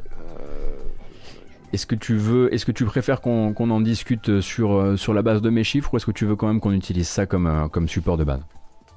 Écoute, euh, on peut utiliser ça comme support de base. D'accord. je Attends, je vérifie juste un truc. Euh, tu peux faire un petit F5. hein. Allez, oh là là là là là, nous sommes, mesdames, messieurs, nous sommes sur du oh yo yo yo yo. D'accord, très bien. Alors, Ah. Les résultats d'Ubisoft, euh, donc euh, Ubisoft donc déclare euh, là euh, un chiffre d'affaires de 2,2 milliards d'euros et un bénéfice, un bénéfice opérationnel, on le verra tout à l'heure, de 289 millions. Donc c'est un record en termes de chiffre d'affaires de toute l'histoire d'Ubisoft après une année qui était particulièrement calamiteuse, c'est ça? Oui, bah en fait, tu sais, l'année dernière, c'est, euh, c'est- ils, avaient, ils avaient fait plein de, de reports. euh, Ouais. bon, après, en même temps, Ubisoft, ils ont l'habitude. Mhm. Euh, Mais ouais, ouais, ils, bah, ils avaient prévu une grosse année l'an passé, puis, puis vu que pas mal de trucs ont été reportés, enfin, il y a eu le Watch Dogs, il y a eu le Immortals qui, qui ont été reportés. Ouais. Et bah, le, Rainbow Six, là, le spin-off de Rainbow Six aussi, qui, qui a encore été reporté depuis. Mhm. ce qui fait que finalement l'année dernière ils n'ont pas eu grand chose vu qu'il n'y avait pas d'Assassin's Creed. Ouais. Et c'est l'année dernière aussi, enfin c'est le fiscal dernier où ils souffraient aussi du revers de situation Breakpoint ou pas? Exactement, ouais, ouais, ouais. D'accord. ouais, voilà, ouais et euh, de, Breakpoint et, puis de, The Division 2 qui n'avait pas euh, marché autant que prévu, même si visiblement sur le long terme ça s'est amélioré. Mhm. Euh, et, bon là forcément cette année il y a eu à la fois Watch Dogs, il y a eu à la fois Assassin's Creed qui a très bien marché le, Assassin's Creed et, et puis Immortals qui qui est pas un succès énorme mais qui, qui, qui s'est quand même assez bien vendu on va dire, pour utiliser les termes officiels du parti quand ils ont, euh, commenté leurs résultats, euh, qu'en gros, euh, pour, les, jeux récents, ils considèrent que Immortals Phoenix Rising est une performance solide, pendant qu'à côté de ça, ils ont un Just Dance donc, qui, via son portage Switch, réalise ce qu'ils appellent eux une croissance spectaculaire. c'est plutôt Watch Dogs Legion en fait, hein, qu'ils rangent un petit peu avec, voilà, de côté. Euh, tel qu'on le comprend, hein, ils le mettent dans, dans ce qu'ils appellent les, les, croissances robustes. Et dans les croissances robustes, tu retrouves euh, Brolala, tu retrouves euh, Far Cry, For Honor, The Crew, Les Lapins Crétins, que des jeux qui n'ont pas eu de nouvelle édition cette année en fait. et tu comprends qu'en fait, Watch Dogs Legion, pour un jeu, pour un nouveau jeu, est plutôt une, une under-performance. quoi. Oui, voilà, sous-performance. Euh, ouais, ouais, c'est, c'est, c'est, ouais, c'est un peu leur, leur, euh, leur échec de l'année, quoi. C'est, euh, c'est Watch Dogs parce que, alors, je, je, je, sais pas, peut-être que Immortals a, a, fait quand même moins de ventes que Watch Dogs, mais en même temps, Immortals. C'est une première, ouais, c'est une nouvelle licence, donc les attentes sont pas les mêmes en fait. C'est, c'est vraiment performance solide vis-à-vis de l'attente d'Ubisoft, ouais. Ouais, voilà. Alors que Watch Dogs, c'est un jeu qui, je pense, a coûté plus cher. Bien sûr enfin le, développement a été long. Euh, euh, puis bon, enfin c'est le truc c'est que c'est que Watch Dogs Legion c'est un, un, concept euh, vachement ambitieux et assez casse-gueule quoi. Mmh et, et, de ce que de ce que j'en sais, moi c'est un truc qui, qui même avant son report initial, avant qu'il soit annoncé, Ubisoft prévoyait de le sortir bien plus tôt et il, a, il avait déjà été repoussé avant son annonce. Ouais. Euh, en interne et, euh, et donc je, je, crois que c'est un, un, voilà c'est un développement euh, eh ben, même le post-développement est compliqué. Hein. On a vu, on a vu les retours, on a vu les, les, les, les, reports de, les reports de mode du mode multijoueur, le report du mode multijoueur un petit peu plus tard encore sur PC parce qu'ils avaient identifié des gros soucis techniques. Ça a l'air d'être effectivement, un, voilà, un, un, jeu qui a, un jeu qui a pas mal, euh, qui, a, qui, a, été assez accidenté dans le développement. Euh, alors, attends, tant qu'on est dans, dans ces chiffres-là, euh, qu'est-ce qui est, on voit en revanche effectivement que si on a, si on est sur de la croissance record en chiffre d'affaires et en bénéfices opérationnels, on ne l'est pas sur le net? Oui, alors comme d'habitude, c'est un peu, c'est un peu, c'est toujours un peu compliqué le net. Surtout que bon, il y a, des histoires de changement de normes euh, financières. Alors je t'avoue que là, à ce niveau-là, ça me dépasse un peu. Ouais, j'imagine, mais c'est.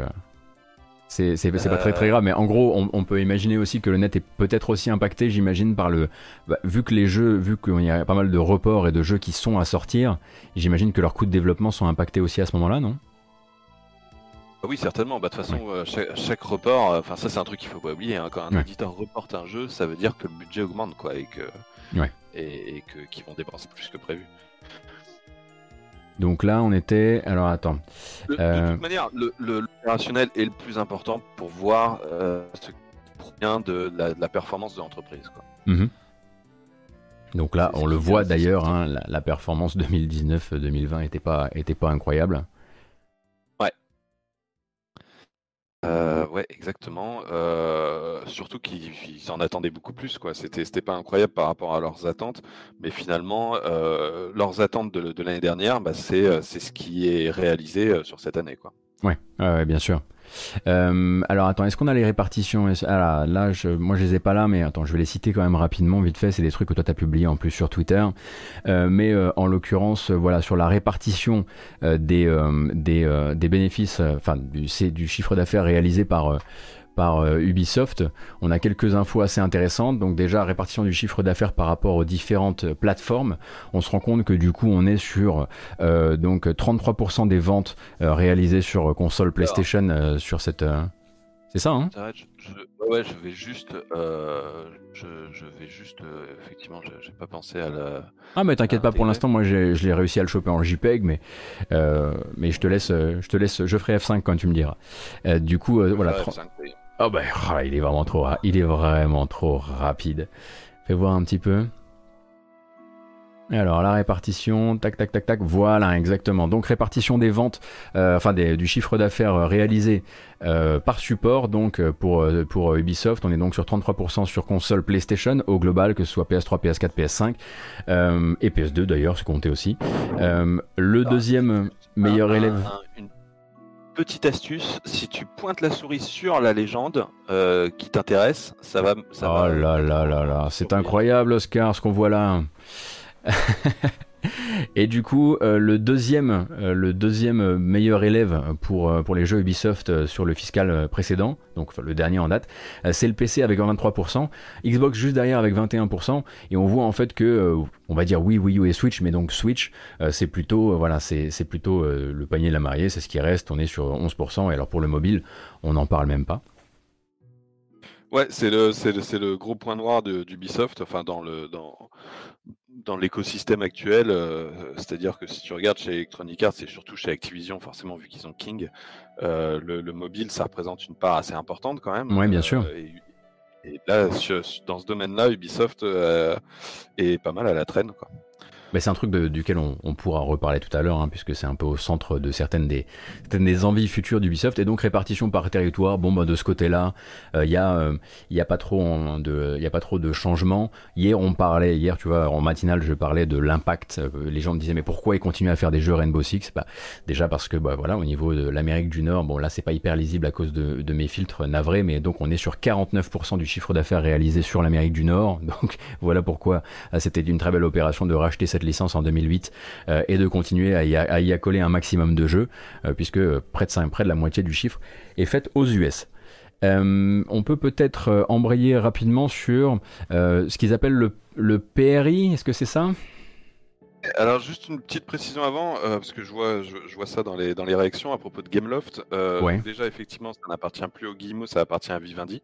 Ouais. Euh, mais surtout en fait, Gameloft, ça, a toujours été une société à part d'Ubisoft. Donc ça, les, résultats de Gameloft n'ont jamais été inclus dans ceux d'Ubisoft. C'était une entreprise qui, qui appartient, qui, qui appartenait au Guillemot, enfin qui était les premiers actionnaires, mais mais qui était séparée, qui avait les comptes distincts de ceux d'Ubisoft. Yes. Euh, attends, peut-être que on peut bah, du coup faire peut-être les résultats d'Electronic Arts et après se pencher sur le PRI qui est ce qui nous intéresse, non? Ouais, ouais, ouais, ouais, écoute. Ouais, ouais. Eh bah, écoute. On va aller dans le, dans le vif du sujet, quoi, la comparaison entre les deux. Ah, ok, d'accord. Allons-y, allons-y, allons-y. Alors, parle-moi. Où allons-nous? Ouais, alors, euh, bah écoute, le, le bah, on, on, peut voir hein, la, la, comparaison d'Electronic Arts, enfin l'historique, donc euh, Hein, on est sur, euh, sur une année record euh, en termes de chiffre d'affaires. Mhm. Euh, par contre, pas niveau bénéfice, là pour le coup. Vas-y voir un peu. Ah oui, effectivement. Ah mais oui, mais bon, écoutez, il faut bien comprendre que si, si vous achetez pas les jeux solo... bah... En fait, c'est pas tant ça. Pour le hein. coup, Electronic Arts, ils avaient, ils avaient une année un peu, un peu soft, j'ai envie de dire. C'est-à-dire qu'il n'y avait pas de il n'y a, pas eu de nouveau Battlefield, il n'y a pas eu de. Euh, ils n'ont pas eu de Star Wars comme l'an passé. Ouais. en fait, ils sont. C'est une, une, année portée par. C'est une année portée, par. Euh, bah, par FUT, quoi. En grande partie. Oui, voilà. Enfin, c'est, à dire, euh, voilà, c'est une année, une année classique, quoi, où, avec mhm. les, jeux de sport qui, sortent chaque année de toute manière. Mais, mais forcément, il n'y a pas eu de, gros jeux pour, pour, pour, ajouter un truc supplémentaire à, à cette situation. Euh, les jeux de sport et puis leurs euh, leur jeux service classiques, c'est-à-dire euh, Apex, euh, Sims, les, les, trucs comme ça. Oui, bien sûr. Bien sûr, bien sûr. Et donc effectivement, voilà, donc je le remontre un petit peu rapidement, on est sur un, record, et c'est évidemment quelque chose que vous allez beaucoup voir communiquer dans les temps à venir, c'est que bon ben voilà, au niveau du CA c'est un record, après voilà, effectivement en regardant l'opérationnel on se rend compte que bah, forcément, c'est un petit peu, comme le disait Oscar, un peu le miroir de cette, le miroir de cette, de cette année, pas morne, mais très habituelle et très classique, quoi. Et donc. Euh, ouais, ouais, voilà. Et, oui, après, alors, donc, juste pour expliquer euh, rapidement, le PRI, euh, puisque, enfin, après, ouais, si, si, tu veux qu'on regarde la, comparaison entre les deux plus précisément pour voir, parce que ça, ça, ça, permet de donner aussi une bonne idée.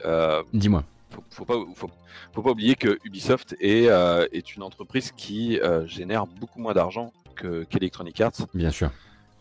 Ubisoft est en bas, hein, pour rappel, voilà. Alors que faut tout en prenant en compte le fait que Ubisoft emploie beaucoup plus de monde qu'Electronic Arts. Mhm. Euh, parce que Ubisoft, ils ont euh, plus de 20 000 employés. Electronic Arts, euh, ils sont, alors je n'ai pas les derniers chiffres, mais ils, sont dans les, dans les 10 000, quoi, un truc comme ça. Donc, théoriquement, le fait qu'Ubisoft soit à ce point derrière, derrière Electronic Arts, ce n'est pas normal. Tu voudrais dire qu'ils auraient raté un virage de création de valeur? C'est ça que tu essaies de dire, Oscar? Bah, je, je, le dirais, je le dirais pas vraiment comme ça. Euh, simplement qu'ils n'arrivent pas à, faire une performance aussi importante. Alors après, pour, euh, pour tempérer quand même ce que je dis, euh, faut prendre en compte aussi que Ubisoft a une politique de d'avoir plein de studios, d'avoir plein d'employés, aussi parce qu'ils ont tendance à faire ce que les autres font euh, externalisent. Mhm. Ubisoft a tendance à le faire en interne. Bien sûr. Ce qui en soi est quelque chose de, de, de sain, quoi. Euh, puisque, puisque bah, du coup, euh, leurs sous-traitants, euh, en, pas, en état, pas en intégralité, mais en, dans une bonne partie, leurs leur, sous-traitants sont leurs employés. Alors que les autres ont tendance bah, à s'adresser à des sous-traitants par définition et, et, et, et, des leur laisser la merde. Et c'est des choses du coup qui doivent se retrouver, j'imagine, dans, les, dans, le, dans le bénéfice net ou ce genre de choses. quoi aussi, oui, oui bah dans le bénéfice euh, opérationnel. Enfin, après, ça dépend. Euh, c'est, c'est, c'est, des manières de faire différentes. Je pense qu'il y a, il y a, il y a aussi un intérêt à, avoir, avoir un contrôle complet, euh, y compris financièrement. Hmm. Mais, mais disons qu'il y a intérêt à pas se louper. Enfin, c'est, c'est, c'est, je pense que ça représente une gestion qui est un peu plus compliquée. Maintenant, le fait est que Ubisoft a toujours ambitionné euh, de se hisser au niveau d'Electronic Arts et qui n'y arrive pas. Ouais, d'accord. Même si au niveau du bénéfice opérationnel, on va dire que au niveau de la forme de la courbe, il profite de sa montée en bénéfice opérationnel et de la chute d'Electronic Arts pour avoir, voilà, pour avoir sur les années récentes euh, un des, un des, euh, bah, c'est probablement un de un des trucs où c'est les plus proches, quoi, un des écarts les plus petits.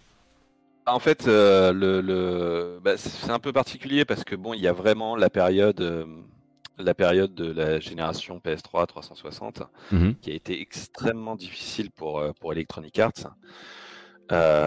qui ah à cette époque-là faisait faisait beaucoup de, enfin essayer, c'est-à-dire qu'à l'époque, ils subissaient déjà le déclin de certaines licences comme Need for Speed. Mhm. le déclin et même l'effondrement, on pourrait dire, comme Need for Speed, comme les jeux à licence euh, du type euh, Harry Potter, James Bond et compagnie qui d'un seul coup ne, marchaient plus. Et euh, alors que Ubisoft, eux, c'était quand même une, bonne période pour eux parce qu'ils avaient très bien géré la réussite de Nintendo à l'époque en cartonnant sur DS et sur Wii. Oui, ouais, bien sûr. Donc, donc avec des projets aussi qui sont pas coûteux. Euh, alors que Electronic Arts, comme ils essayaient de se recréer en quelque sorte un catalogue et que du coup ils investissaient de pas mal dans des projets assez originaux, les Mirror's Edge, les Dead Space, etc., qui n'ont pas eu un succès énorme, euh, bah voilà, c'est ça qui, très difficile pour eux. Qui ont donné, qui ont donné la la période que l'on connaît où, euh, où on va dire, ils ont commencé à rationaliser très sévèrement après une série d'essais euh, où ils ont commencé à, où ils ont commencé à dire bon ben voilà Dead Space on arrête, euh, euh, Visceral on arrête, Mirror's Edge on arrête, etc., etc. Même s'ils ont quand même essayé de nous amener Mirror's Edge Catalyst, histoire de voir si ça prenait. Bon. Alors, moi, ma, théorie sur Catalyst, c'est que c'était surtout histoire de, de dire à Dice vous nous avez apporté plein d'argent avec Battlefield, on vous laisse faire une suite de, Mirror's Edge tant que ça coûte pas trop d'argent. Quoi. Hmm. Je pense que c'était une sorte de récompense de cette manière-là. Quoi. Il euh, y a un truc qui revient euh, assez régulièrement euh, dans le chat et globalement dans les matinales, c'est toujours cette question de l'effet Covid. Et justement, ce qu'on voulait faire, toi et moi, ce matin, c'était. alors évidemment, c'est toujours un peu au milieu de la pièce, c'est sûr, mais on voulait essayer de voir aussi, au-delà de l'effet Covid, pour, pour les deux, pour Electronic Arts comme Ubisoft, qu'est-ce qui fait que, que ça monte ou que ça, ou que ça descend à l'heure actuelle? Parce que l'effet Covid devrait logiquement quand même nous amener sur une, sur une année record aussi pour Electronic Arts. Oui, et, je pense que ça, ça a aidé à ce que leur assurer quand même une, bonne performance. Enfin, euh, comme, on disait tout à l'heure, voilà, autant sur le, bénéfice, euh, ils ont un bénéfice en baisse, autant leur chiffre d'affaires est en hausse, euh, malgré le, fait qu'il n'y avait pas de gros projets. je pense que voilà, c'est là où on a quand même un effet Covid qui, se manifeste de, cette manière-là. Maintenant, c'est, enfin voilà, faut pas tout remettre sur le, faut, faut, faut pas tout mettre sur le dos, j'ai envie de dire, euh, même si là c'est pour parler souvent d'effets positifs dans, dans ce cas présent. Bien sûr. Mais, euh, mais voilà, tout, tout, ne vient pas du Covid et euh, et, et, je pense qu'au-delà de ça, on est dans une dynamique où les développeurs euh, sont euh, pour la plupart dans une situation de croissance. Ils sont, ils sont tous en train de, depuis plusieurs années, d'affiner leur stratégie par rapport aux mutations du marché. Et ils s'en sortent tous euh, plutôt bien. Et, et, de toute manière, voilà, je pense que le Covid a aidé plusieurs d'entre eux à atteindre cette année record. Mais, mais même sans ça, il y en a beaucoup qui auraient pu l'atteindre. Et, même sans ça, ils auraient fait quand même de très bons résultats pour la plupart. D'accord. Euh, écoute, je te propose de discuter un petit peu de ce qui va énormément différencier ces deux acteurs dans des, dans des bilans qui ont été publiés, enfin qui ont été détaillés au même moment, quasiment dans les mêmes 24 heures, si je, si je me souviens bien. Euh, c'est justement cette part, euh, cette part des. Alors ce que Ubisoft appelle lui le PRI, mais avant ça, nous on appelait ça simplement la, la part liée aux abonnements, la part liée aux microtransactions, la part liée au DLC, tout ce qui n'est pas en fait de la création de, de la création d'argent liée à la vente du jeu et on va dire d'un jeu premium à 60 euros. Euh, parce que c'est là que c'est vraiment significatif entre les deux et qu'on voit à quel point en fait euh, qu'on comprend pourquoi Ubisoft parle depuis quelques mois euh, comment dire de se comment dire de se rediriger, de se réarmer vers autre chose. Oui, exactement, ouais. Et, et, alors c'est bon, c'est ouais le PRI pour pour Ubisoft, alors que Electronic Arts il parle de live service. Mais effectivement, comme tu dis, ça revient au même. C'est euh, tout ce que tu as dit, les DLC, microtransactions, enfin tout le. le... Bon, moi, j'ai résumé ça par achat in-game. Euh, ouais, ouais, ouais. Je galère un peu à trouver un terme français euh, simple pour définir ça. Mais, mais bref, euh, voilà, c'est en gros ce qui, ce qui ne. C'est-à-dire que là, dans ces graphiques, ce qu'il faut voir comme autre, en fait, c'est l'achat, c'est la vente de jeux, le, le, le, business traditionnel quoi, des éditeurs qui, euh, bah, qui devient minoritaire pour pas mal d'éditeurs. C'est-à-dire que leur, euh, enfin, typiquement Electronic Arts, son cœur d'activité, ce n'est plus de vendre des, jeux, c'est de du contenu de jeu. Ah, on te, tu es un petit peu haché, mais tu disais c'est de rentabiliser les jeux sur le long terme, c'est ça? C'est alors. Oui, c'est l'idée. Enfin, ce que, ce que, ce que, je suis assez fier de ma formule. Ah, euh, allons-y. Leur, leur, cœur d'activité n'est plus de vendre des jeux, il est de, de, de, vendre du contenu dans les jeux. Ouais, bien sûr. Et on le voit d'ailleurs hein, sur le graphique là qui est devant nous. Donc j'explique un peu la part, euh, la part que vous voyez euh, euh, du bas ici, c'est donc le PRI. Ce sont donc des ventes de des achats complémentaires qui viennent donc se, se, greffer, se, greffer, soit sur un jeu qui était déjà vendu à un certain prix, soit sur un free-to-play, soit sur un jeu mobile qui peut être free-to-play d'ailleurs.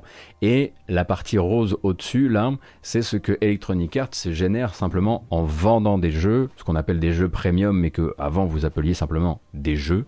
Euh, et comparé donc à un Ubisoft, donc on le sait, hein, pour Electronic Arts, il n'y a pas vraiment de secret là-dessus. On parle suffisamment ici le matin euh, de, euh, FIFA Ultimate Team pour savoir à quel point voilà c'est porteur et on sait à quel point fut la, la part. On en avait parlé. C'était quoi? C'était un tiers un tiers de, ce que génère Electronic Arts vient, de, vient, de, des microtransactions de, de FUT ou un truc comme ça.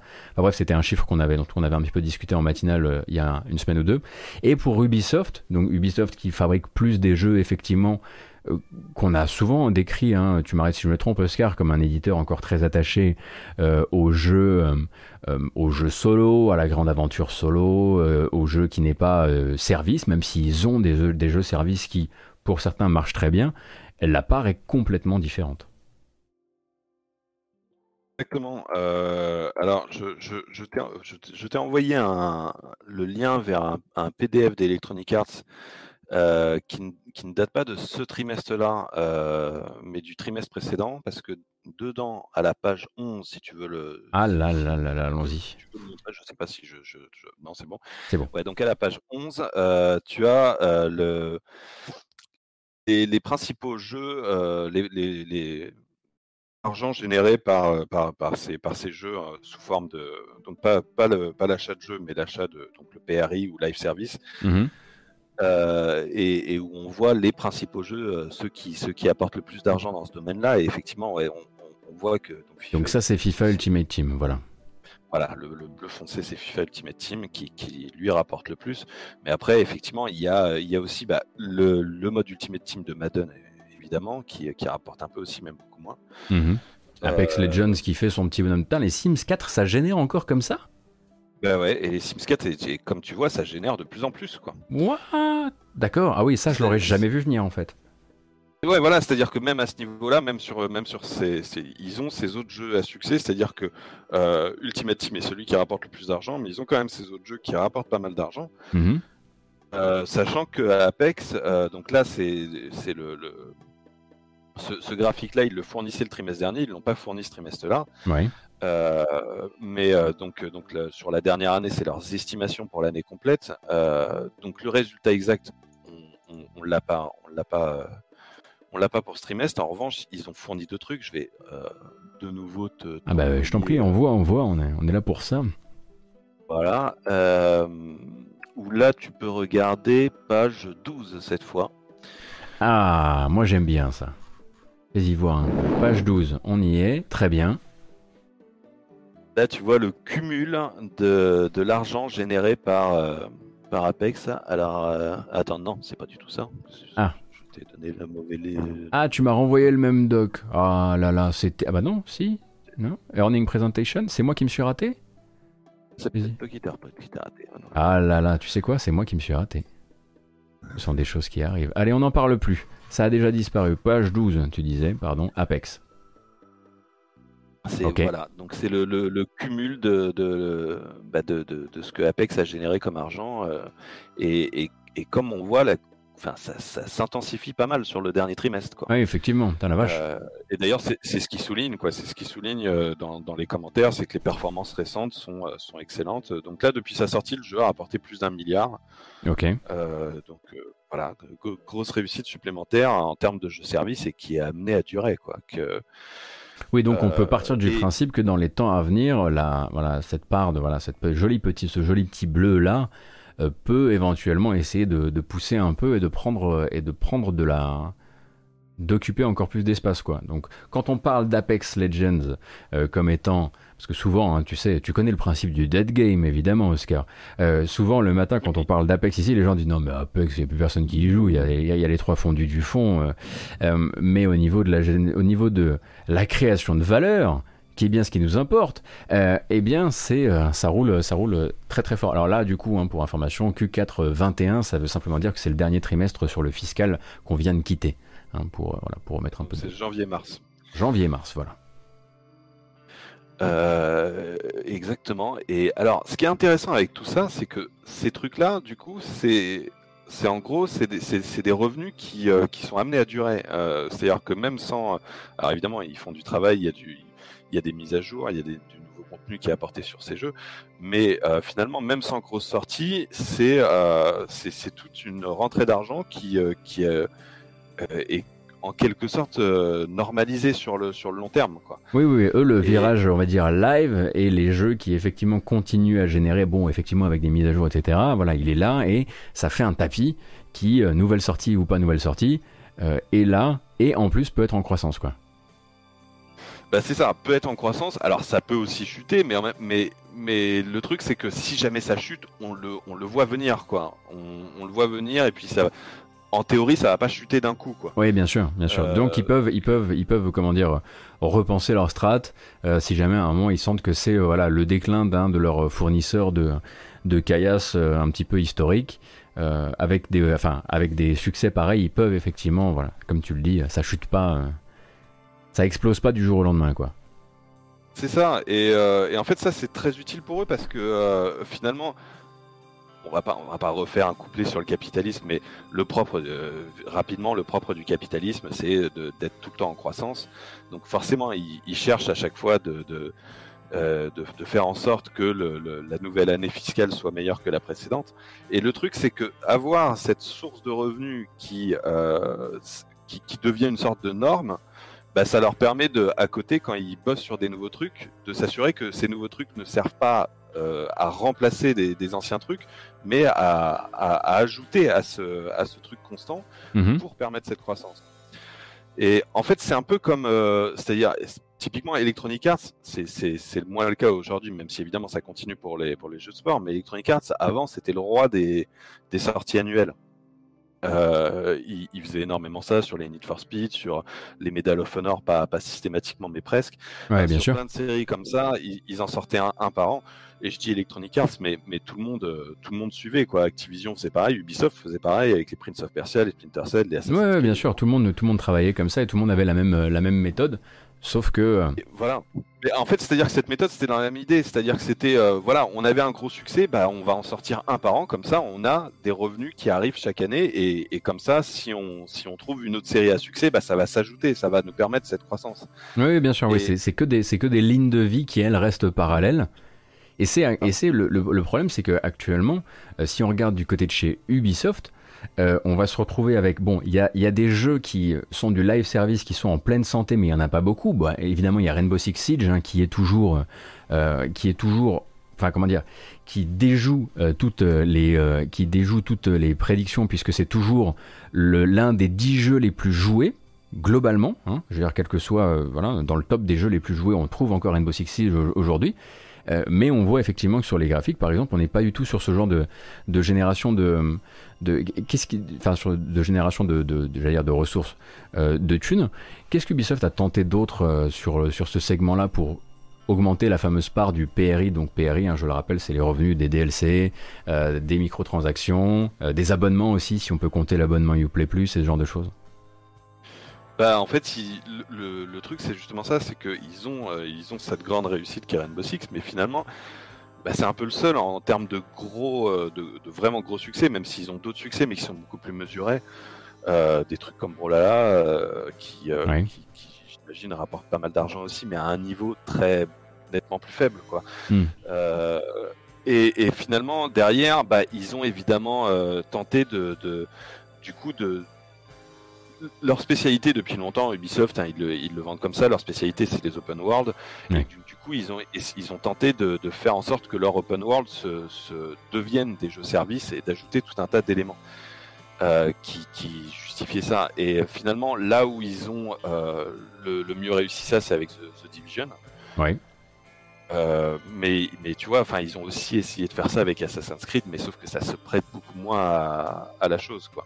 Oui, bien sûr, bien sûr. Bah, c'est aussi pour ça hein, qu'ils vont, euh, euh, voilà, quand on voit un petit peu les chiffres actuels euh, de cette, de cette, on va pas dire une non santé des des, des, des, des, jeux qui tentent le PRI, mais tout ce qu'il y a encore à conquérir là-dessus, on comprend pourquoi Ubisoft, pas plus tard qu'au début de la semaine, annonçait son Division en free-to-play par Red Storm, qui doit être euh, en gros euh, une concrétisation des mécaniques qui ont pu être implémentées dans The Division 2 euh, pour en faire un truc qui lui bah, pourrait vivre et, et, générer un masse un masse de un max de blé enfin un max de blé générer une rentrée régulière d'argent sur plusieurs années. Donc eux, je pense qu'ils ont compris que celui-ci était un bon client. Euh, pour, pour répondre à deux trois questions qui sont sur le chat, déjà la première, euh, tout à l'heure, euh, Alpha demandait si c'est si classique de solder un jeu très très bas pour pouvoir à la sortie d'un DLC. Je te répondrai sans demander à Oscar que oui, c'est très classique comme pratique. Je sais Alpha que tu aimerais que je te dise que The Division est en difficulté. Je sais que tu détestes The Division, mais mais c'est très très classique effectivement de brader le jeu quand il y a un gros DLC derrière, que tu puisses revendre et que les gens feraient pas justement le, comment dire, le, ne sauteraient pas le pas. Qu'est-ce qu'on a d'autre qui a été Ils ont aussi parlé d'un truc qui est assez intéressant et je pense qu'il faut bien, faut bien s'intéresser au choix des mots là, en l'occurrence. C'est le directeur, le directeur financier de Ubisoft qui disait hier, on aime un truc qui avait déjà été dit, mais il l'a dit un petit peu de manière différente. Je pense que tu l'as perçu comme ça aussi. Le côté, on voudrait se détourner d'une rentrée d'argent qui soit uniquement générée par 3 à 4 sorties premium par an. C'est ça? Bah ouais, c'est ça. C'est typiquement en fait ce qu'il dit en gros, c'est que c'est qu'ils aimeraient bien euh, augmenter davantage cette part du PRI et, et, que ça devienne euh, davantage comme Electronic Arts. Alors on cite Electronic Arts depuis tout à l'heure, mais je précise que Activision Blizzard c'est pareil. oui, bien sûr. Oui, on en a déjà parlé plus d'une fois effectivement. Euh, Ubisoft, d'une certaine manière, ils sont un peu à la traîne à ce niveau-là, et c'est vrai que du coup, ils sont encore vers un peu ce vieux modèle de dépendre beaucoup de leurs grosses sorties. Euh, contrairement à un Electronic Arts qui arrive à générer plus d'argent, même une sortie où ils n'ont pas de grosses nouveautés, même une année où ils n'ont pas de grosses, de grosses nouveautés. Euh, et, et, le truc, c'est que Electronic Arts, ils, sont, ils ont d'autant plus besoin de le faire que on vit une époque où développer un AAA, ça prend 5 ans. Quoi. Bien sûr. Et, je pense que là, ça fait euh, pas mal d'années que ils, essayent de s'organiser pour pouvoir euh, régulièrement sortir des AAA, pour faire des, développements de différents Assassin's Creed en parallèle, etc. Mais euh, le problème, c'est que plus ça va et plus ça devient compliqué, et plus bah, plus il y a des, reports qui pointent le bout de leur nez. Et quand bah, quand tu, fais un plan et que tu prévois de sortir tant de AAA, mais que finalement tu as les jeux reportés, et si tu as les jeux reportés, bah, ça veut ça veut pas seulement dire que ces jeux-là vont, vont, mettre plus de temps à sortir, ça veut aussi dire que le projet suivant va démarrer plus tard. Bien sûr. Et, du coup, toi, il faut que, tu aies euh, derrière, euh, il faut que tu aies euh, un petit bas de laine, quoi. Hein? Bah, c'est ça, sachant que, voilà, on, on, a vu, hein, Ubisoft se porte bien, ils sont oh, bien pas sûr. Du tout en difficulté, il n'y a pas de problème. C'est surtout cette envie de, bah, de se hisser à un meilleur niveau qui, qui les pousse à, à, à affiner en quelque sorte la stratégie, parce que finalement, ça fait quand même plusieurs années, assez longtemps, qui nous, qui nous bassinent sur le fait que euh, oui, le futur, c'est jeux service, ils l'ont bien compris. Mais je pense que là, ce qu'ils réalisent, c'est que euh, et je pense qu'il y a cette tendance aussi au sein de l'industrie qui est de réaliser que euh, tu peux pas juste claquer des doigts et dire euh, bah, ce jeu-là, je vais en faire un jeu service. Oui, et, oui en fait, c'est il, faut que tu c'est toute une, une, somme de savoir qu'il faut avoir réussi, testé, parfois les avoir jetés contre le mur sans que ça colle. Euh, avant d'avoir, euh, on va dire, une ou deux recettes que tu sens qui sont implémentables pour le prochain projet, euh, avec une certaine, avec un minimum de garantie, quoi. Enfin, il faut déjà, il faut que le jeu soit bon. On l'a vu par exemple Rainbow Six Siege pour se il a d'abord fallu qu'il se relève avant de pouvoir avant de pouvoir profiter de ça et avant de pouvoir faire de l'argent sur le long terme avec ça mais c'est beaucoup de c'est beaucoup de facteurs c'est beaucoup de conjonctions de planètes en fait bah c'est ça ouais et mais mais en même temps euh, je pense qu'il y a, y, a, y a aussi un truc qui est que tu as des jeux qui sont pas mal basés sur euh, le narratif et, euh, et ceux-là, c'est toujours les plus difficiles à en faire des jeux services. Bien sûr. Et, et c'est pour ça qu'un jeu comme Rainbow Six, il était, enfin voilà, c'est un genre qui était parfaitement adapté aux jeux services. Alors ça, ça en faisait pas un succès garanti pour autant, mais mais au moins si le succès est là, c'est, enfin c'est logique que derrière on a cette cette réussite d'un point de vue financier du fait que ça rapporte beaucoup en microtransactions et en choses comme ça. Oui. Ouais, ouais. Euh, je suis désolé si on entend ma fille euh, qui, qui hurle à côté. Oh, tout à l'heure, mon chat a, invoqué Belzébuth, je te rassure, tout va très bien. Euh, très rapidement, pour remettre un peu de contexte pour les gens qui, qui nous écoutent, dans les autres informations communiquées par Ubisoft, on a aussi, voilà, par exemple, quelle série se porte particulièrement bien.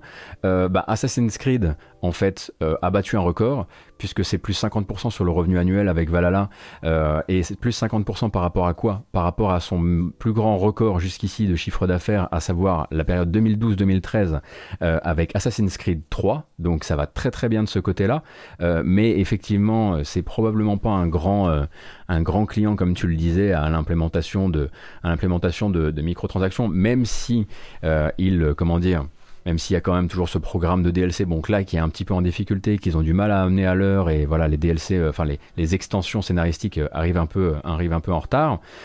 et l'autre moteur, je le disais, c'est Rainbow Six, mais l'un de leurs l'une de leurs prochaines grosses attentes à côté de ce The Division, c'est comment déjà? Art, Heartland, développé par Red Storm, bah, c'est celui dont on parle chaque année au moment du bilan financier pour le reporter, c'est Skull and Bones. Euh, puisque Skull and Bones, du coup, est encore reporté. Ça, c'est l'info que j'avais oublié de vous donner avant qu'on appelle Oscar. Hein. Skull and Bones, c'est désormais un jeu euh, que, pour lequel Ubisoft vise le fiscal 2022-2023. Euh, et du coup, on sait que le scope du jeu a énormément changé pour être un jeu, on va dire, persistant, live, dans lequel ils pourront implémenter un maximum de ces choses-là, quoi. Bah oui, mais après, moi, je, pense que Skull and Ball, c'est un cas, c'est un cas assez particulier parce que euh, euh, parce que bah déjà, c'est un, un jeu qui vient d'un studio qui n'a jamais fait de, projet par lui-même auparavant, enfin en, lead quoi. On le rappelle, hein, du coup, je le rappelle pour les gens qui, qui, nous, qui nous regardent, donc c'est Ubi Shanghai et non Singapour. Singapour, ouais. Ubi Singapour qui avant ça en fait était surtout là en assistance, euh, notamment pour les parties en bateau dans les Assassin's Creed.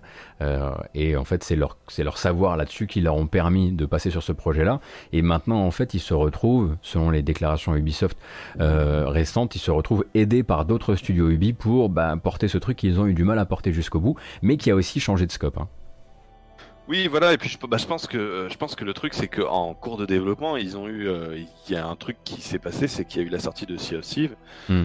et que euh, et que là ils ont dû se dire ah bah ouais ok, alors c'est pas c'est pas exactement la même approche, mais c'est c'est qu'on est quand même sur un sur une idée un peu similaire et et le fait que Sea of Thieves, enfin du coup ça veut dire qu'ils ont un, concurrent quoi dans sur leur créneau, Bien sûr. Qui, qui en plus marche plutôt bien, qui qui du coup est là depuis un petit moment, qui a eu le temps de pas mal s'améliorer, et, euh, du coup euh, ils vont forcément être comparés à ça.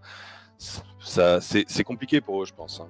Alors attention, hein, je, précise parce que Darek me reprend et dit il y a toujours des studios en codev, ils sont pas aidés, c'est juste la façon dont fonctionne Ubi. Ce que je veux dire, c'est que Ubisoft a annoncé hier qu'ils allaient amener plus de gens sur le codev pour justement assister parce que ils avaient besoin justement de plus de codev. J'espère que comme ça c'est plus clair, mais j'étais absolument pas en train de dire que je découvrais la manière dont développait Ubisoft euh, depuis euh, bah, je quoi près de 20 ans j'imagine. Euh, mais mais effectivement il y a de toute façon bah, en fait on sent aussi et c'est un truc qu'on pourrait comment dire appliquer à d'autres choses et à d'autres sujets et où on pourrait même sortir de la discussion des des, des microtransactions. On sent qu'Ubisoft est aussi un peu rattrapé par les succès des autres. Sur certains de ces projets. C'est le cas effectivement Sea of Thieves, tu vois, est à mon avis un excellent exemple de pourquoi demain Skull and Bones doit euh, être un meilleur jeu, être un plus grand jeu et peut-être être ce jeu-là qui bah, par l'intermédiaire de Sea of Thieves a découvert qu'il y avait peut-être du blé à aller chercher. mais hier, toi et moi sur, Twitter, on parlait aussi de l'incompréhension en tout cas tel qu'on la, la ressent toi et moi, la grosse incompréhension entre le plan d'Ubi et le plan dans la tête des joueurs. Euh, motivé par euh, les différentes euh, nouveautés de l'industrie euh, autour du remake de Prince of Persia, remake de Prince of Persia qui n'est pas du tout cité hein, durant les plans financiers d'Ubisoft pour l'année prochaine. Alors soit en fait il n'est pas cité et ça veut dire qu'il fait partie de ce que eux mettent dans leur fiscal à venir dans les petits jeux. Mais bon, ça reste quand même une licence historique.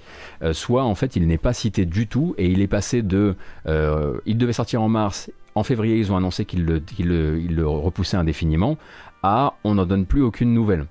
Et on avait cette discussion euh, avec toi hier, on se demandait si, euh, euh, ils n'avaient pas réalisé un peu tard ce que les gens attendaient de ce remake, quoi. Enfin, de ce remaster remake. Bah ouais, je pense que je pense qu'il y, a beaucoup de ça. Après,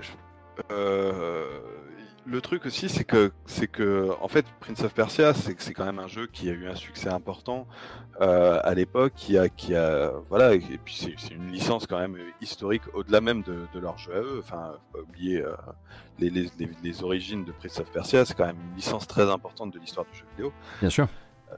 Euh, donc forcément, ça, c'est normal que ça crée de la passion.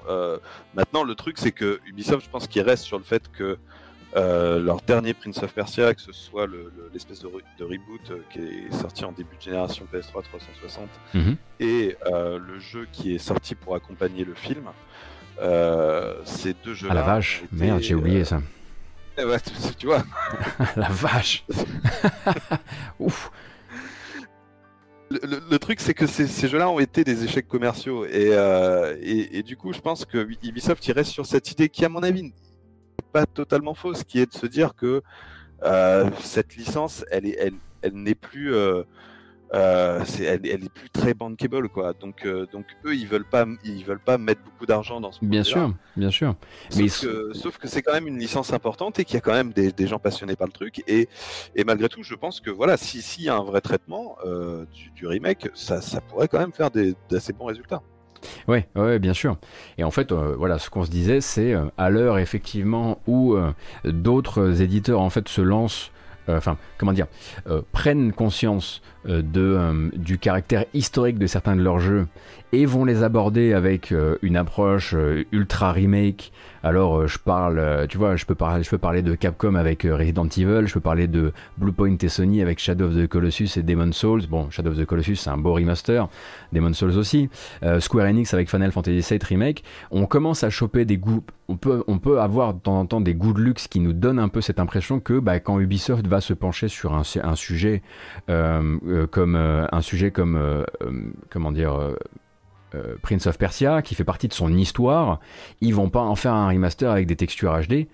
Or, c'est effectivement ce qui se dirigeait vers nous, puisque pour rappel, hein, c'est donc un sujet, euh, c'est donc un, projet qui a été confié à Ubisoft Pune, euh, qui est un studio indien qui avant ça, bah, justement, faisait du codev, mais c'était son, il n'avait jamais développé de, jeu tout seul, et globalement, on partait sur, euh, on a retapé deux trois trucs, on a retapé deux trois animes, on a changé un ou deux trucs dans les contrôles, et prenez votre version qui sera très jolie sur Switch, quoi.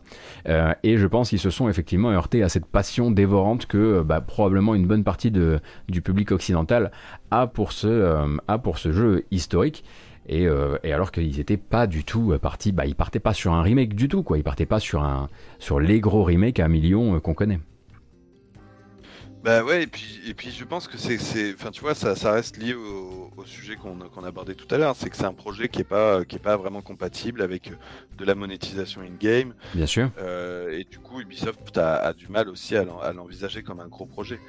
Euh, c'est, enfin voilà, je pense que vraiment il voulait, il voulait en faire un petit truc comme ça qui, qui rapportera un petit peu, qui, euh, mais qui ne coûterait pas beaucoup et puis, euh, puis basta. En fait, ça aurait fait un très bon shadow drop quelque part. Ouais, tu vois. déjà, ouais, je pense que ça aurait été une meilleure manière de gérer les choses. On n'en parle pas trop, et puis. Oui, mais, mais c'est vrai que, enfin après, je pense que tu as raison en, en, comparaison, en comparant ça avec, avec des, d'autres cas comme Capcom et compagnie. Euh, moi, je pense qu'il y a, enfin voilà, il y aurait quand même un potentiel à faire un traitement un peu plus, un peu plus ambitieux. Alors après, c'est sûr que euh, voilà, on est, on est aussi sur, sur le problème structurel du jeu vidéo d'aujourd'hui, de, de, développement qui sont, qui, demandent beaucoup de ressources. Et enfin, l'idée qu'un qu'un studio euh, spécialisé dans, dans, dans le QA ait, ait, la possibilité de sortir son propre jeu, euh, je trouve ça, euh, je, trouve ça plutôt cool, quoi. Je trouve ah bah oui, surtout dans un, surtout dans un, dans un, dans, un, dans des environnements de dev aussi euh, jusqu'ici codifiés que ceux d'Ubisoft. Effectivement, cette chance donnée là, et effectivement, mais le problème, c'est derrière, c'est le problème derrière, c'est tout, enfin, c'est médiatiquement, c'était casse-gueule au dernier degré, quoi. Ça, c'est le problème, c'est que forcément, un studio spécialisé dans la QA, tu peux pas t'attendre du jour au lendemain à ce qui, ce qui te pond un truc du niveau d'un remake de Resident Evil 2, quoi. Mmh, bien sûr. Euh, c'est, voilà, et, et c'est pour ça que là, le. le Surtout pas avec le budget qu'on leur a filé, quoi. Euh, ouais, et, euh, et puis le. le, enfin, en, fait, le, problème, c'est que cette, cette idée de, de, de, donner des possibilités à des studios qui, euh, qui sont euh, dans, des, dans des missions de sous-traitance pas, pas forcément glorieuses et puis, euh, et puis très importantes, hein, évidemment, mais, mais pas mhm. forcément épanouissantes comme ça peut l'être d'être au cœur des, de décisions créatives d'un jeu, bah, en fait, donc c'est pour ça que c'est un peu dommage que, Ubisoft ait abandonné sa stratégie de faire des, des, petits jeux équivalents à des productions indépendantes parce que ça aurait été parfait pour ça. Je suis tellement, euh. tellement d'accord. Tu vois, enfin, de, de, temps en temps, de temps en temps, euh, ou même, ou même des, voilà, des, des, productions en édition. Tu vois, on en parlait hier avec le fameux logo euh, Ubisoft Original, qui pour l'instant ressemble à une blague parce que tout est fait in-house pour l'instant. Euh, toi, tu les, ouais. toi, tu les verrais euh, demain te, se retourner vers une activité euh, euh, époque type Child of Light, Child of Light, Soldat Inconnu, ou même de distributeur façon années 90, ou vraiment ils vont juste mettre ce logo partout et ça veut absolument rien dire sur une diversification future des, des activités? Je pense que, que c'est juste du marketing pour euh, bah, justement pour souligner le fait que ce sont leurs jeux à eux Ouais. et, euh, et, et- et renforcer, euh, tu vois, renforcer cette, cette, cette, cette idée que de, de, de créer vraiment une marque Ubisoft. Enfin, évidemment, il y a Bien sûr. déjà une marque Ubisoft, mais de renforcer ça en fait. Je pense que c'est surtout ça et que qu'il n'y a pas vraiment de changement de stratégie. Enfin, clairement, il semble pas revenir euh, à cette production à cette idée de faire des petites productions de temps en temps, ce qui est assez logique d'un point de vue financier parce que euh, ça rapportait pas grand chose pour une entreprise de la taille d'Ubisoft, ça ça rapportait que dalle. Mais euh, moi je pense que c'était un en fait je pense que c'était un bon truc surtout pour leur production interne en fait parce que euh, pour des trucs comme ça pour permettre aux équipes de souffler, pour permettre de, diversifier leur- leurs expériences. Et, Pour, oui, pour laisser aussi, euh, pour laisser des idées, de, des idées de développeurs s'exprimer, etc. Enfin, c'est rafraîchissant pour la créativité aussi, quoi. Voilà, exactement, ouais. Et c'est vrai, je trouve ça un peu dommage qu'ils fassent plus ça, quoi. Mm. Euh, maintenant, cela dit, euh, quand, quand ils parlent aussi de, de- d'essayer de, de faire un peu plus de, de, de free-to-play, de, de choses comme ça, de jeux-services, donc, euh, on- ça, ça, peut, ça peut être aussi un peu dans cet esprit-là. Euh, Oui, tu peux te retrouver avec des que- concepts un peu plus, euh, un peu plus, euh, on va dire, on va dire originaux. Bon, effectivement, pour l'instant, euh, The Division Heartland, c'est pas en tête de pont, c'est pas le truc le plus original du monde.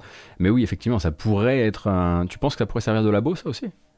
Ouais, tu vois. Bah, en fait, je pense surtout à leur jeu roller truc là. leur- Ah oui. leur espèce de... Alors, ça reste, ça reste un truc très, très inspiré de Rocket League, hein, c'est flagrant. Ah, oui, bien sûr.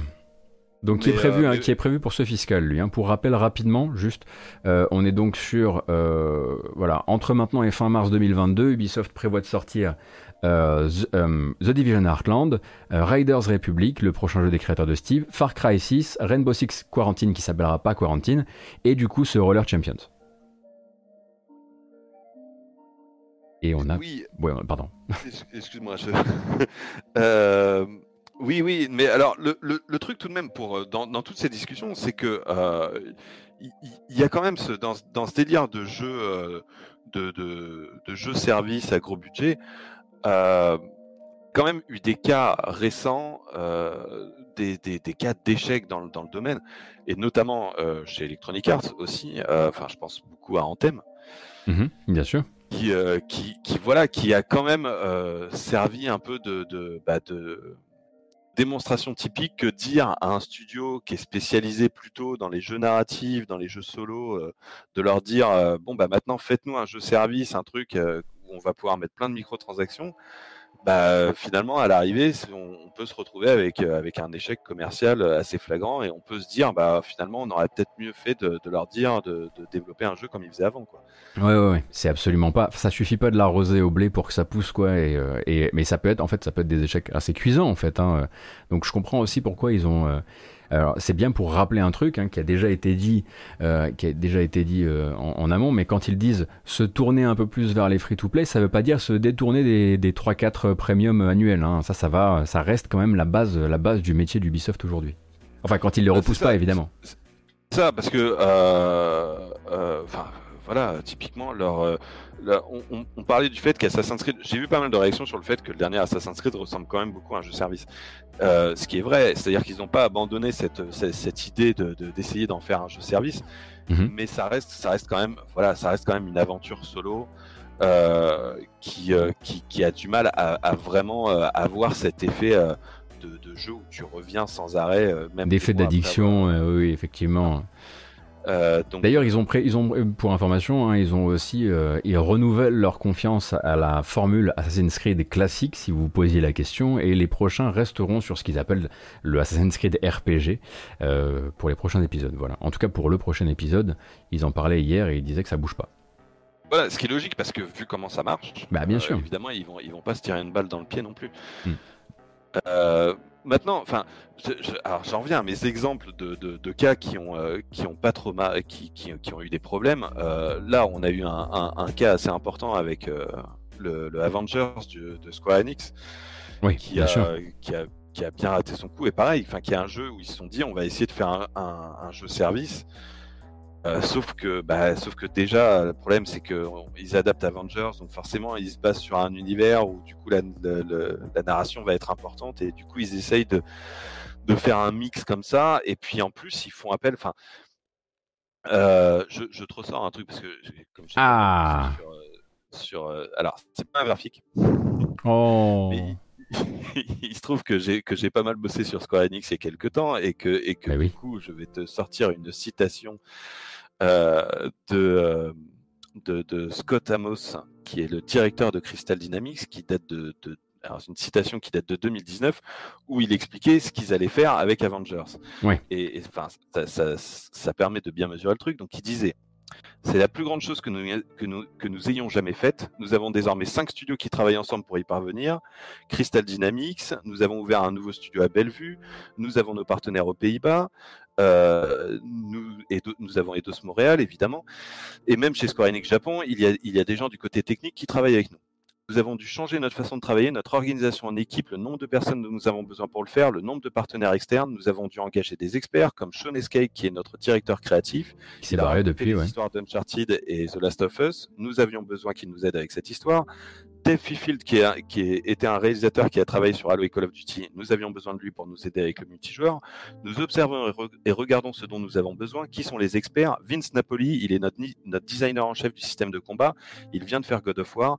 Nous avons choisi les meilleurs parmi les meilleurs pour dire rassemblons tout ça d'une nouvelle manière pour quelque chose de plus grand que nous que nous l'avons jamais fait. Et le résultat, bah, c'est Avengers. Quoi. Et eh oui.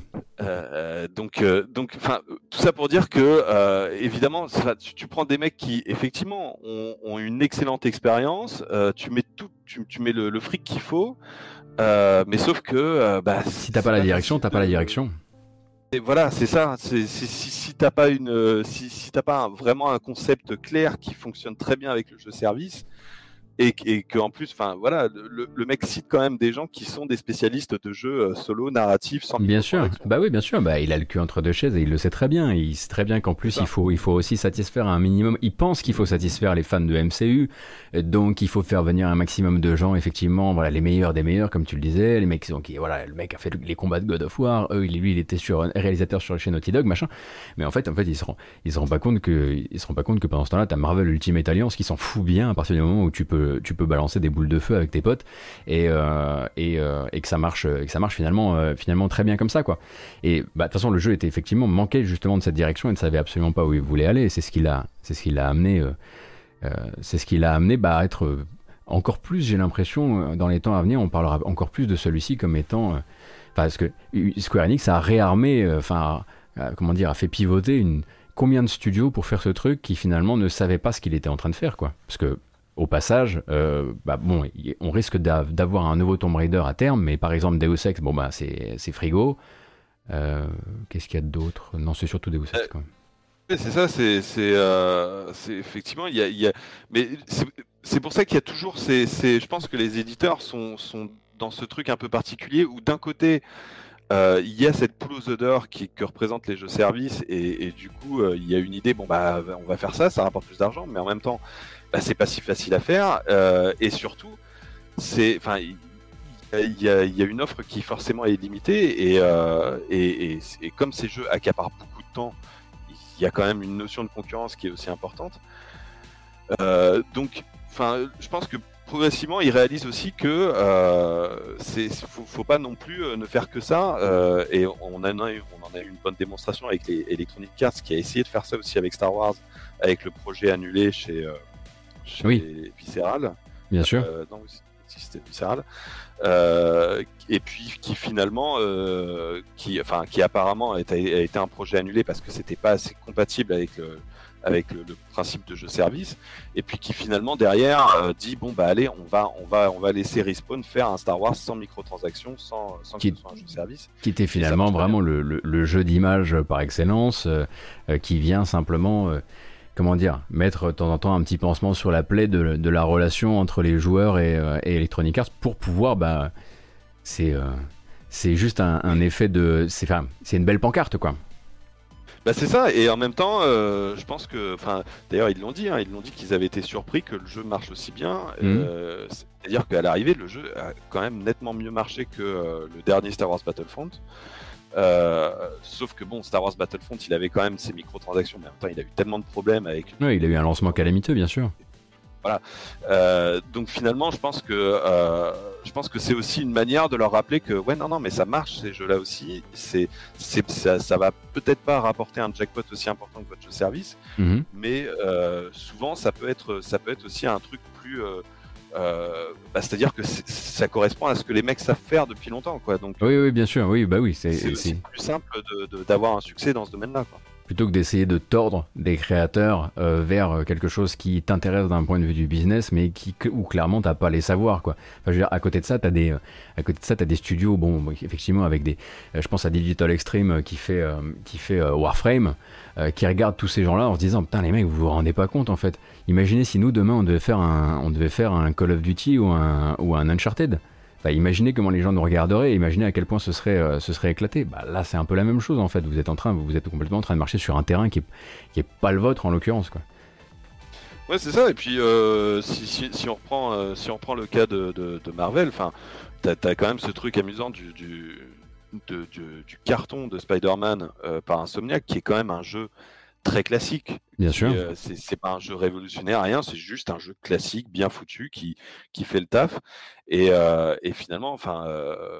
voilà, c'est, je, me demande si euh, chez Square Enix, ils sont pas en train de se dire, bah putain, c'est ça qu'on aurait dû faire en fait.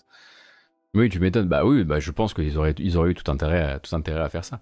C'est marrant quand tu dis jeu classique bien foutu qui fait le taf. Je pense forcément au futur Ratchet Clank, hein, qui dans sa dernière présentation s'est quand même montré d'un classicisme hallucinant, mais ça n'a ne C'est, c'est Insomniac, quoi. Ah ouais, c'est insomniaque, quoi. mais ça ne pose de problème à personne.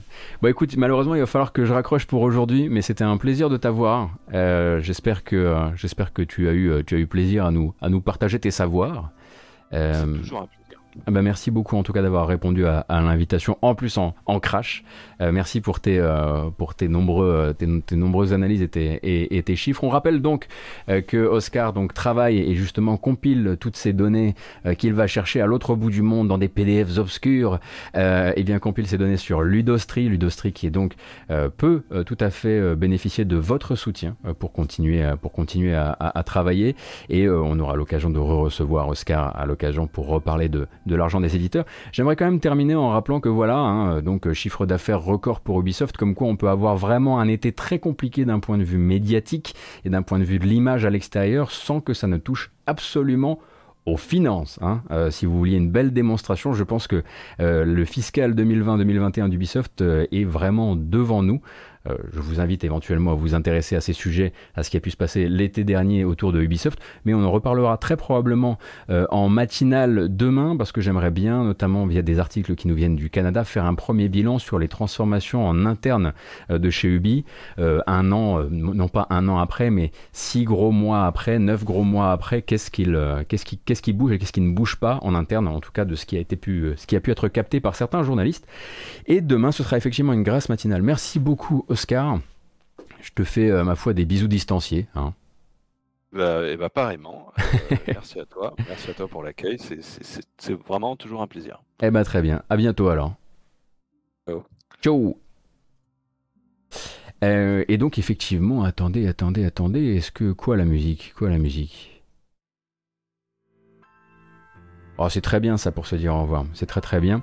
Demain, ce sera donc la grâce matinale. Et la grâce matinale, comment ça fonctionne? Ça commencera à 13h, 13h, 13h30, 13h, de 13h à 13h30, c'est le café avec le carré de chocolat. Et à partir de 13h30, et ce jusqu'à 15h30, on fera l'actualité du jeu vidéo, de ce qui va se passer en fait aujourd'hui.